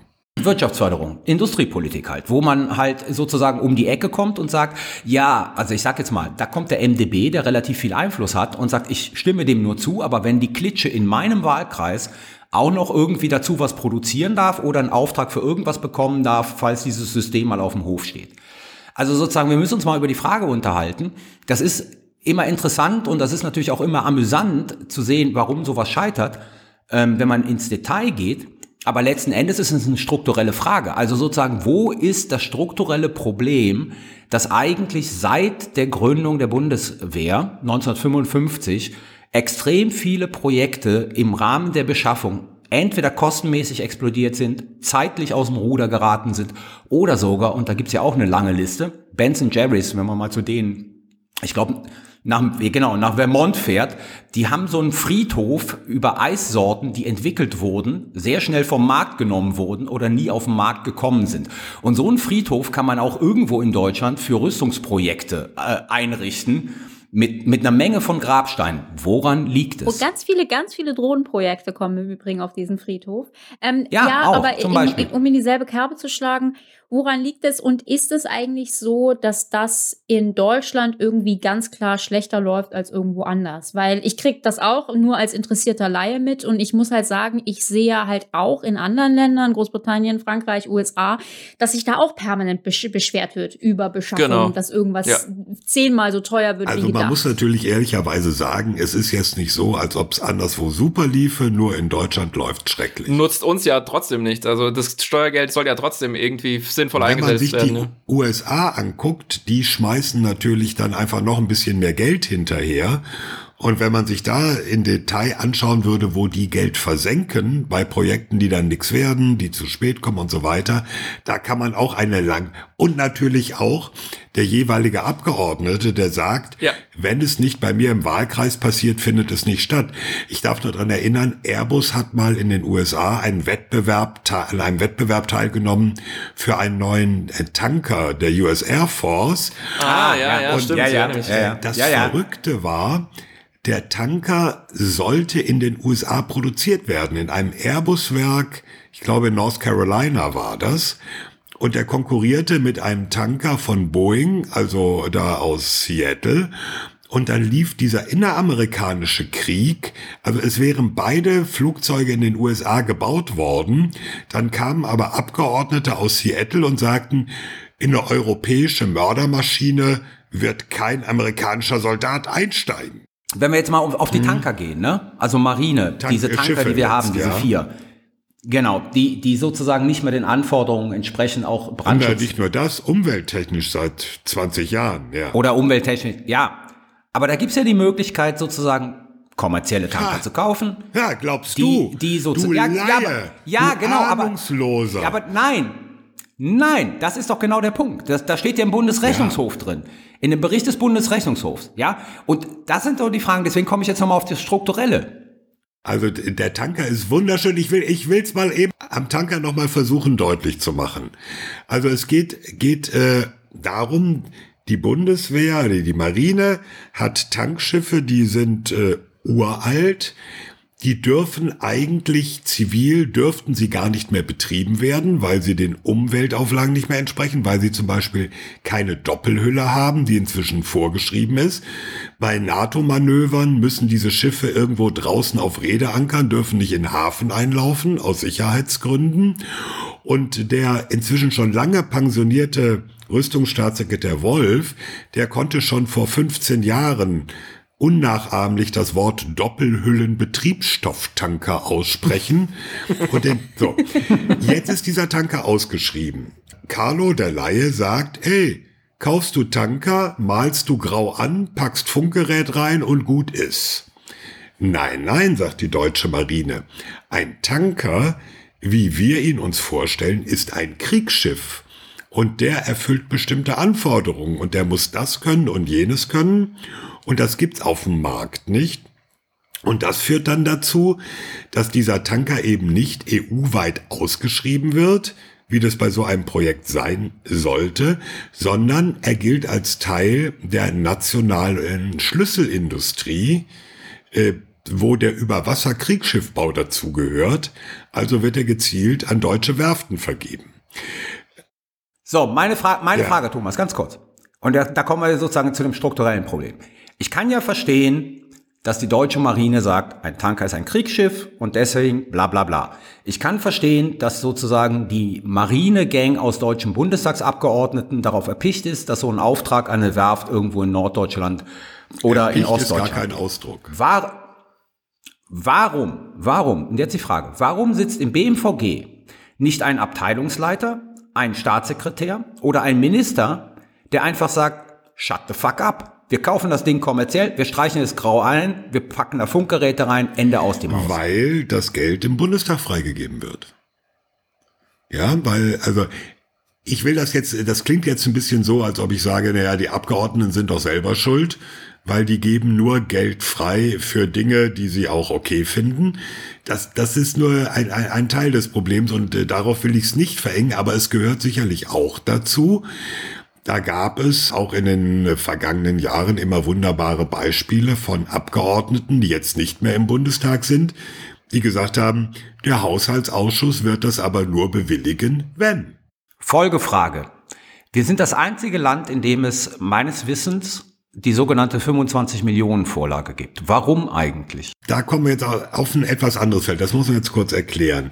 Der Verteidigungshaushalt hat als einziger Einzelhaushalt im, im Bundeshaushalt eine Sonderregelung. Also mit dem Haushaltsplan, zum Beispiel in dieser Woche, wird der Gesamthaushalt verabschiedet. Da stehen Dinge drin, wir kaufen erstens, zweitens, drittens und dafür ist so und so viel Geld da. Jedes einzelne größere Vorhaben und praktisch jedes Rüstungsprojekt kostet mehr als 25 Millionen Euro. Da gibt's dann eine Vorlage, die geht vom Verteidigungsministerium an das Finanzministerium. Das Finanzministerium guckt drauf und sagt, jawohl, ist mit dem Haushaltsplan vereinbar. Jetzt, lieber Haushaltsausschuss, sag mal ja oder nein. Und dann beginnt eigentlich da diese, diese Detailverhandlung. Nun gibt es auch ein Argument dafür, warum diese Regelung so ist und warum die Abgeordneten auch daran festhalten wollen. Nicht nur, weil sie damit relativ starken Einfluss haben und mehr als zum Beispiel beim Gesundheitshaushalt oder beim äh, Bau, äh, hier Straßenbau, Verkehrshaushalt, sondern auch, weil innerhalb des Verteidigungshaushaltes viel mehr Posten wie es so schön technisch heißt, untereinander deckungsfähig sind. Das heißt, man kann im Verteidigungshaushalt auch im laufenden Jahr im gewissen Grenzen Geld untereinander verschieben. Also kaufen wir keinen Hubschrauber, nehmen wir das Geld für ein Schiff. Jetzt mal sehr vereinfacht gesagt. Oder äh, der Hubschrauber kommt nicht, aber das andere Hubschrauberprojekt, deswegen schieben wir das Geld rüber. Das ist aus Sicht der Abgeordneten mit die Hauptbegründung, warum es so ist. Und trotzdem kriegen wir doch zum Teil das Geld nicht ausgegeben. Wie kann das denn sein? Das war aber nur einmal. Nee, das passiert ab und zu mal, dass das Geld nicht ausgegeben wird. Das hängt natürlich damit zusammen, dass diese Rüstungsprojekte ja irre, irre lange laufen, äh, sich immer wieder Verzögerungen ergeben. Also in den vergangenen Jahren blieb zum Beispiel mal ziemlich viel Geld über, weil die neuen Transportflugzeuge A400M von der Industrie viel langsamer ausgeliefert wurden, mhm. als eigentlich geplant war. Also Airbus hatte gesagt, er kriegt dieses Jahr, weiß ich nicht, neun Maschinen. Tatsächlich waren es nur sechs. Also jetzt gegriffene Zahlen, müsste man nachgucken, wie viel. So, und dann bleibt Geld über. Äh, und eigentlich sagt der Finanzminister, ist ja schön, dass ihr Geld überhaupt. Hier äh, ist meine Kontonummer, schickt das Geld mal zurück. Es gibt jetzt die äh, Regelung, dass bis zu 500 Millionen dann einfach übertragen werden aufs nächste Jahr. Also es ist komplizierter als ein Autobahnteilstück zu bauen, sag ich mal. Also du, du verfolgst ja Beschaffung der Bundeswehr seit Gründung der Bundeswehr sehr so genau. alt bin ich nun auch noch nicht. Wenn jetzt in der nächsten Legislatur der nächste Minister oder die nächste Ministerin bei dir anklopft und sagt, Herr Wiegold, was muss sich ändern, damit es besser läuft? Was würde sozusagen der, der Yoda der deutschen Beschaffungspolitik ihr raten oder ihm raten? Ich hätte natürlich zwei Vorstellungen. Die eine ist, das zu sagen, wenn ihr der Meinung seid, die Bundeswehr und die Streitkräfte sollen bei ihren Beschaffungen Wirtschaftsförderung machen, dann redet doch mal mit dem Wirtschaftsminister. Dann soll der was dabei tun, wenn etwas dadurch teurer wird, dass äh, die sagen, da muss Made in Germany draufstehen und man kauft es nicht günstiger anderswo und vor allem noch nicht mal in der EU. Das ist der eine Punkt. Ja, also wenn die Abgeordneten dafür sind, es muss eine deutsche Werft sein und es darf keine polnische Werft sein, dann muss irgendjemand vielleicht auch diesen Preisunterschied tragen. Und warum muss das eigentlich der Verteidigungshaushalt sein? Das wäre der eine Punkt. Der andere Punkt wäre, dass ich sage, ihr habt eure ganzen Beschaffungsstrukturen so zunehmend verkompliziert. Es gibt jedes, jedes Jahr gibt es dann wieder irgendeine Taskforce, die das Ganze vereinfachen soll muss man denn konstatieren, dass dies mit viel Buhai betriebene Reformieren dieses Systems unter Verteidigungsministerin Ursula von der Leyen mit den gesamten Beraterproblemen äh, und Skandalen, die dranhingen, dass das eigentlich nicht viel gebracht hat? Ich weiß, dass wir relativ sagen wir mal, immer milde und vorsichtig waren, als es darum ging, das hier äh, bei uns im Podcast zu diskutieren und uns so ein bisschen gesagt haben, ah, warten wir mal ab, das sind sozusagen große Tanker, wenn man da umsteuert, das dauert auch ein Weichen, um zu sehen, ob sich da wirklich was tut. Also mein Eindruck ist, es ist nicht irgendwie an keinem Indikator festzumachen, dass das besser geworden ist. Da stimme ich dir zu, ja, ja. Also diese, diese ganzen Versuche, jetzt da neue Schienen äh, einzuziehen, andere Strukturen zu machen, Bislang sieht es nicht so aus, als ob das wirklich was gebracht hätte. Im Moment sehen wir das sehr hübsch bei dem Projekt TLVS, taktisches Luftverteidigungssystem. Kurz zur Erklärung, also es gibt da auch das schon etwas ältere System Patriot zur Luftverteidigung, das also Flugzeuge und wenn möglich auch ballistische Raketen abschießen soll. Das kommt in die Jahre, ist irgendwann einfach technisch überholt, soll ersetzt werden durch ein neues System. Da wird seit einigen Jahren rumgedoktert an diesem System TLVS und alle warten drauf, wann kommt denn die Entscheidung. Und jetzt ist der aktuelle Stand, naja, es ist sozusagen kein Geld dafür im nächsten Haushalt vorgesehen, außer symbolischen zwei Millionen Euro. Da kriegt man vielleicht den Schaltschrank in irgendeinem elektrischen Gefechtsstand für, jetzt etwas übertrieben gesagt. Die Firma, die das Angebot macht, das ist MBDA Deutschland, die hat neulich gesagt, Leute, es geht so nicht weiter. Wir müssen, wie das im Unternehmensdeutsch heißt, restrukturieren. Auf gut Deutsch, wir schmeißen Leute raus, weil dieses Ding wird wohl doch nix.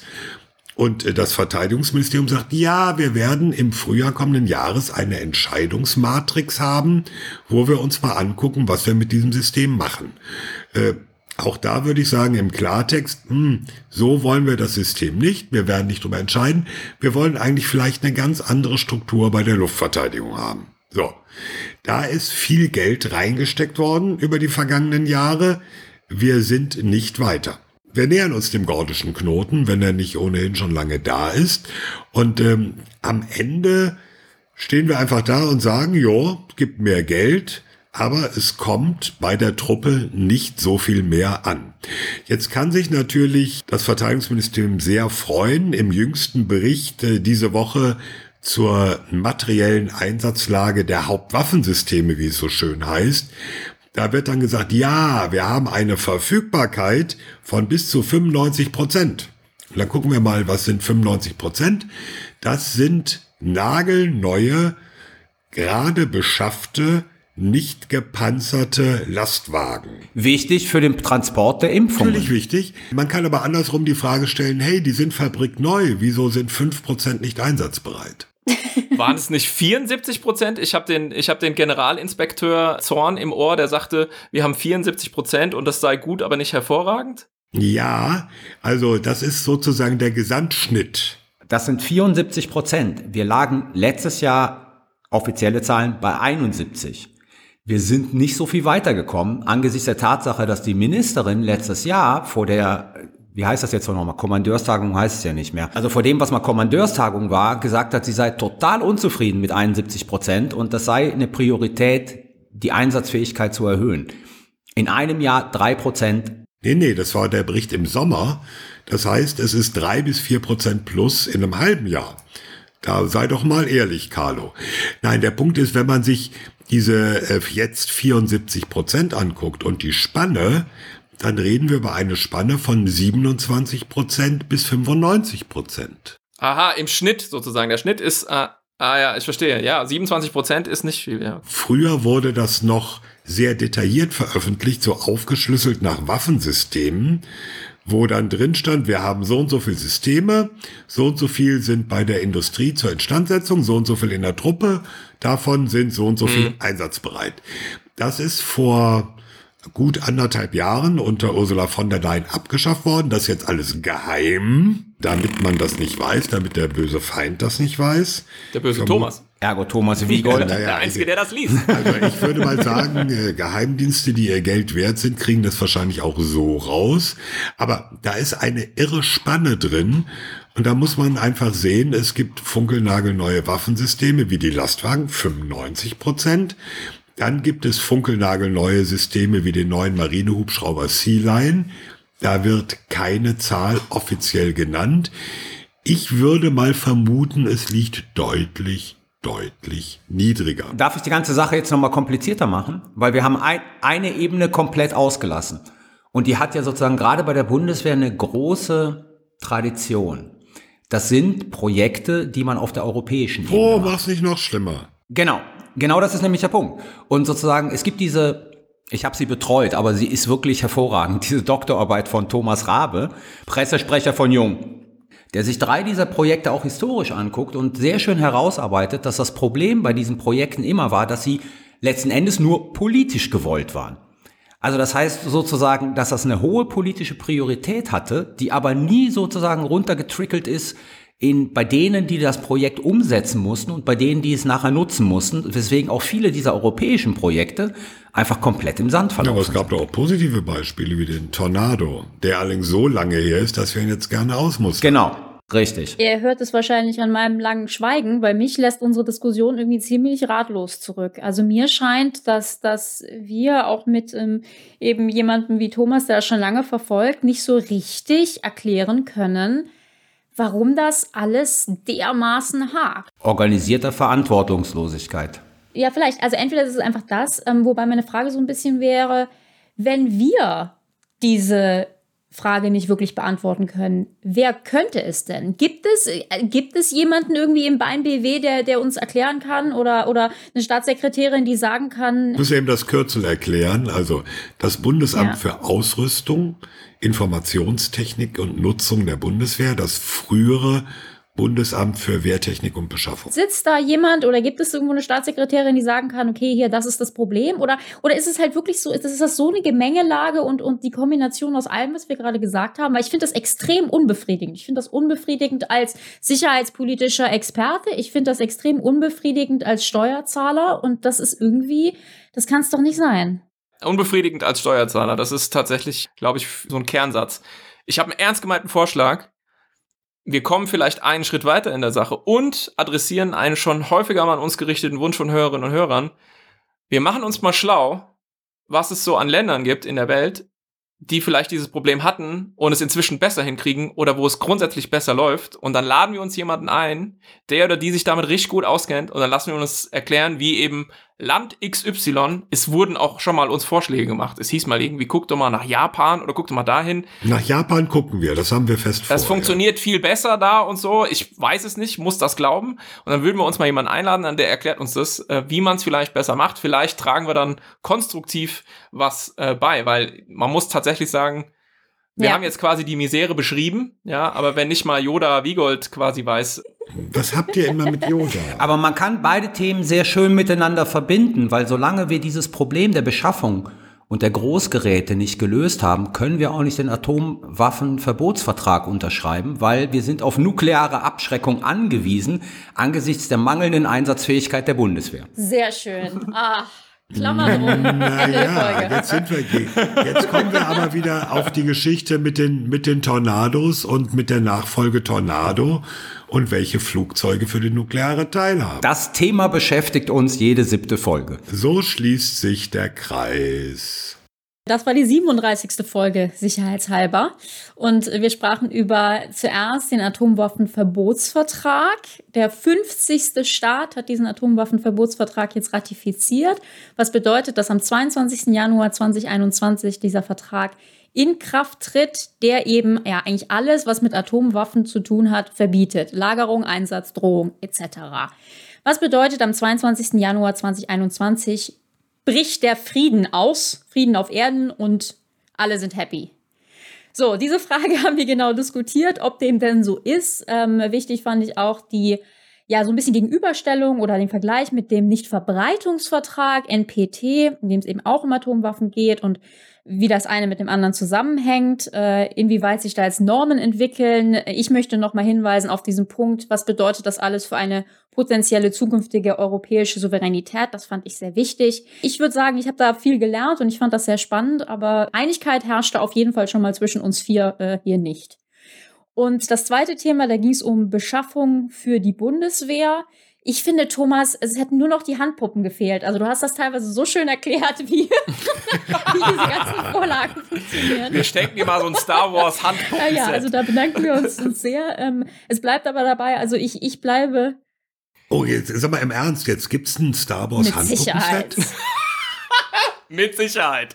Es gibt keinen Star Wars Merchandise, den es nicht gibt. Nee, aber den habe ich noch nicht gesehen. Also mein jüngerer Enkel ist großer Star Ja. Wars Fan. Wenn es das irgendwo Sehr gibt, schön. hätte ich Fix zu gerne einen. Hinweis. Na, wenn, dann musst du natürlich jetzt Baby Yoda Genau. nehmen von Mandalorian, ja? Wie Nee, heißt er? nee, Wir haben doch jetzt gelernt, wie er nee, heißt. nee. Grogu oder Gorgu oder. Jetzt verstehen die Hörer, gegen was ich hier anrede mit meinem Fazit. Hier immer Abweichungen.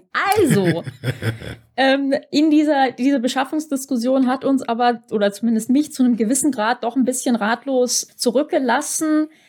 Ja, weil es eben doch irgendwie ziemlich schwierig ist und so die ganz einfachen Antworten wir hier nicht hatten. Insofern wollen wir das natürlich weiterverfolgen und der Vorschlag, wir sprechen eben auch nochmal darüber, ob andere Länder das denn besser machen und wenn, wie. Super, vielen Dank und damit sind wir schon beim Sicherheitshinweis.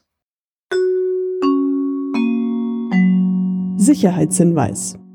In meinem Sicherheitshinweis geht es heute um EMT Penzberg. Der Drohnenhersteller aus Süddeutschland hat nämlich Insolvenz angemeldet. Das könnt ihr auf Augen geradeaus nachlesen, da habe ich nämlich auch her. Und EMT ist mir und wahrscheinlich auch einigen Hörern bekannt, weil die seit langen Jahren die Bundeswehr mit kleineren Überwachungsdrohnen beliefern. Und zwar geht es hier um die Luna und die Aladdin. Und gerade Luna war in Afghanistan wirklich so das Arbeitstier, ähm, also sehr stark eingesetzt. Und eigentlich sollte EMT dem hier auch ein Folgesystem bauen, Luna NG, Next Generation.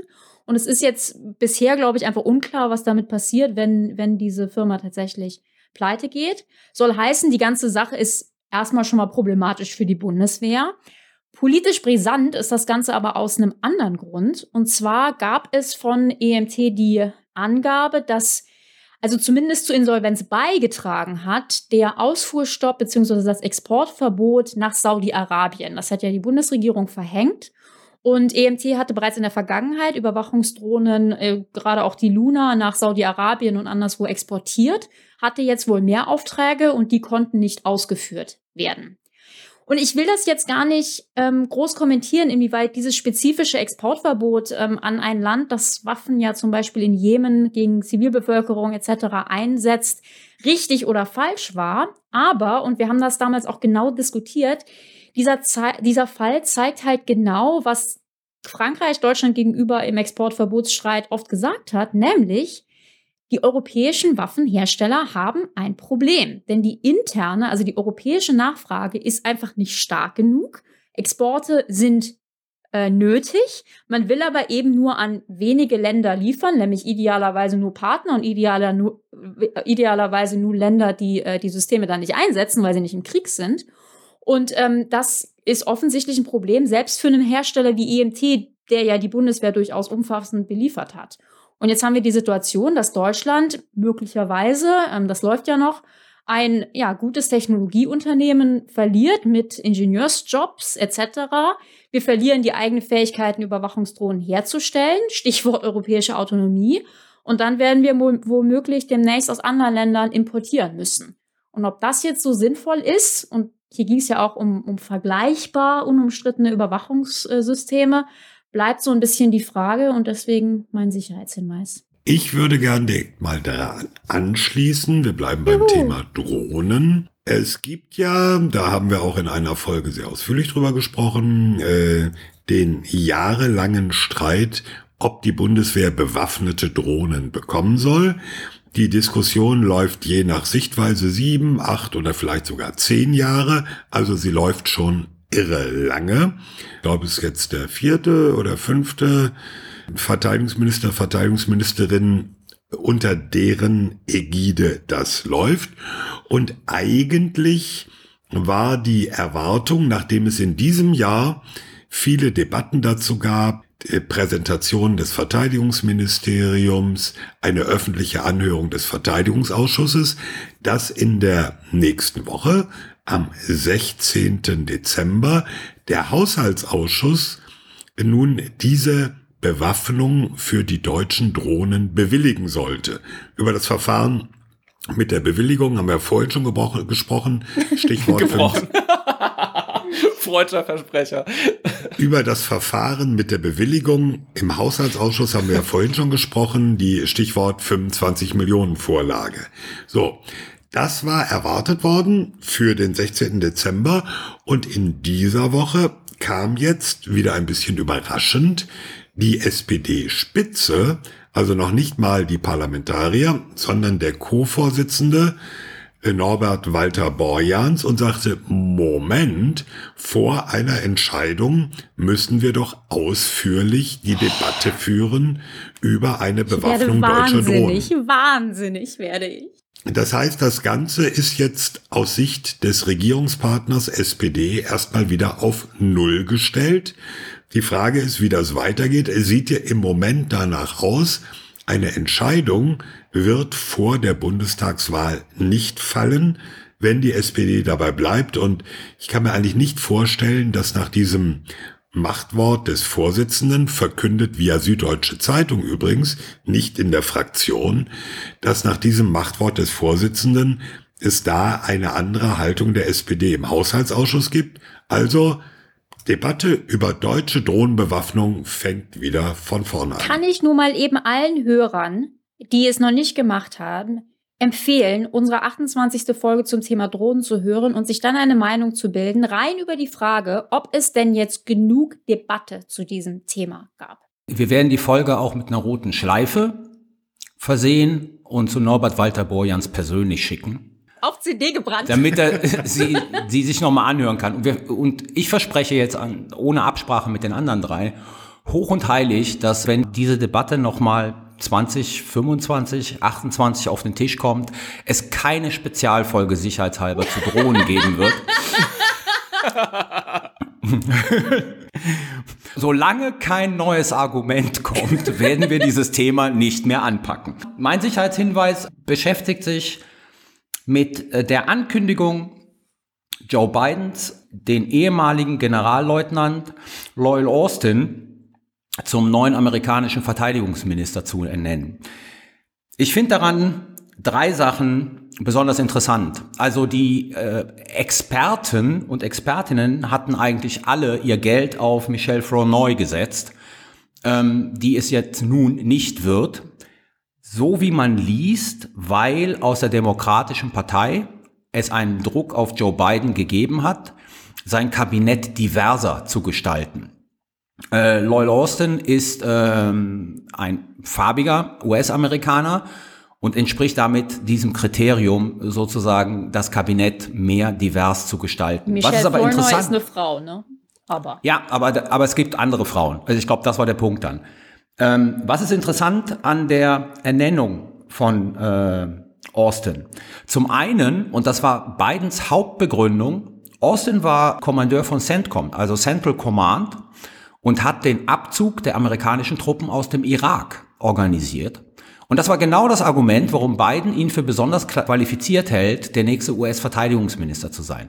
Was darauf hindeutet, dass sozusagen auch Biden, wie Trump, die sogenannten Endless Wars beenden will. Und mit dieser Argumentation, Austin hat das schon mal durchexerziert am Irak, ähm, sei er besonders geeignet, Verteidigungsminister zu werden. Das Zweite ist, dass er damit einen Mann ernennt, der noch nicht, wie es eigentlich in den USA vorgesehen ist, also der ist 2016 ist er in Pension gegangen, der noch nicht seit sieben Jahren sozusagen aus dem Geschäft draußen ist. Das heißt, Austin braucht eine Ausnahmegenehmigung, die er vom Kongress, die er vom Kongress bekommen muss, genauso wie äh, General Mattis. Ähm, und es gibt jetzt schon die ersten Demokraten, Elizabeth Warren hat es äh, gestern Abend gesagt, die sagen, sie seien nicht bereit, Austin diesen sogenannten Waiver zu geben, damit er zum Verteidigungsminister ernannt werden kann, nach der Anhörung äh, natürlich durch den Senat.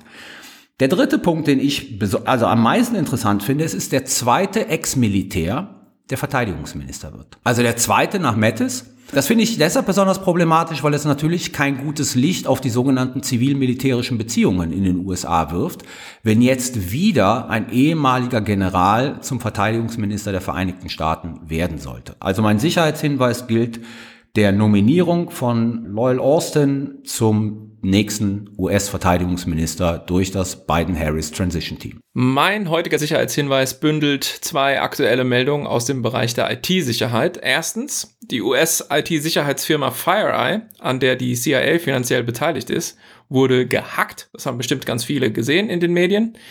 Die Täter erbeuteten dabei diverse Offensivwerkzeuge, und dass äh, so staatliche Stellen Sicherheitslücken und Instrumente zu deren Ausnutzung horten und sie dann geklaut bekommen, das kennen wir schon.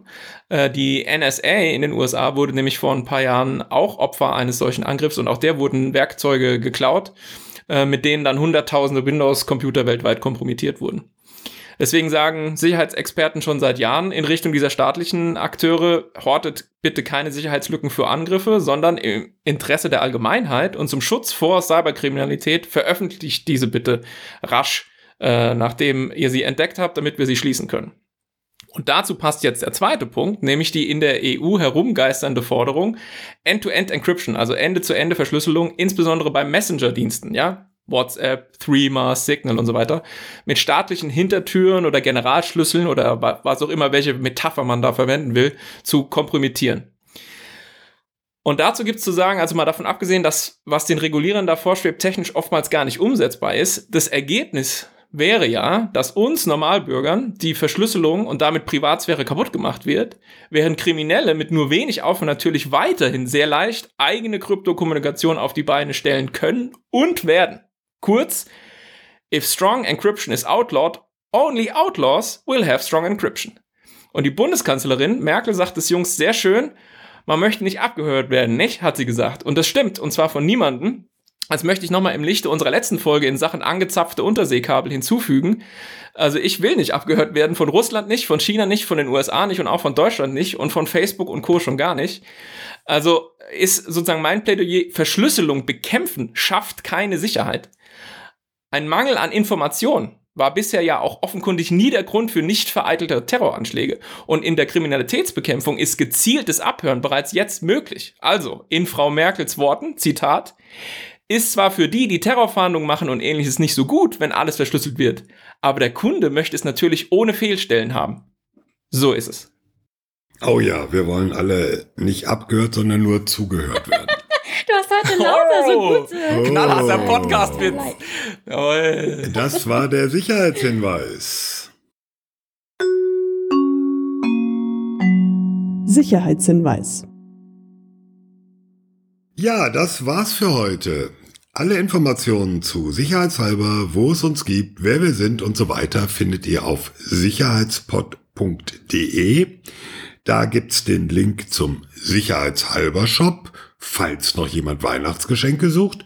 Und natürlich wird da auch stehen, wie ihr zu unserer Live Online Weihnachts Special, super Special. duper Folge am 14. Dezember kommt. Vielen Dank an alle, die uns hören, die uns zuhören und ganz besonderen Dank nochmal an alle, die uns per Patreon dauerhaft unterstützen. Empfehlt uns weiter im Freundinnenkreis, schenkt uns fünf Sterne und ein paar nette Zeilen bei Apple oder wo auch immer man das machen kann. An der Stelle natürlich auch Danke an Cedric, der für uns den Schnitt und die Produktion übernimmt und mit unserem manchmal etwas chaotischen Durcheinandersprechen klarkommen muss. Die nächste, die 38. Folge nehmen wir auf im neuen Jahr am 8. Januar. So ist jedenfalls die Planung. Ja, und in vier Tagen die Live-Folge. Ja. Ach so, das sollten wir vielleicht dazu sagen. Die Live-Folge wird nicht als Podcast ausgespielt, ja. Also, wenn ihr jetzt hier Podcast hört und die unwahrsch der unwahrscheinliche Fall tritt ein, dass überhaupt bei Minute 84 noch jemand zuhört und ihr freut euch schon dann mit eurem Podcast-Player die Live-Online-Special Weihnachts-Sonderedition 3000 zu hören, das wird nicht passieren. Die gibt es nur einmal live und danach ist sie quasi weggesendet in den Äther. Boah, wir sind aber ganz schön hart. Ne? Tja, so ist das. Eieieiei. Gut, also, wir hören uns am 14. Dezember. Ansonsten kommt gut ins neue Jahr. Bleibt gesund.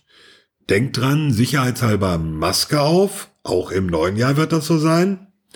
Und damit verabschieden sich Thomas Wiegold auf Twitter at Thomas-Wiegold. Ulrike Franke auf Twitter, at Rike Franke. Frank Sauer auf Twitter, at Dr. Frank Sauer. Carlo Masala auf Twitter, at Carlo Masala 1. Tschüss. Ciao, ciao. Ciao. Bye bye.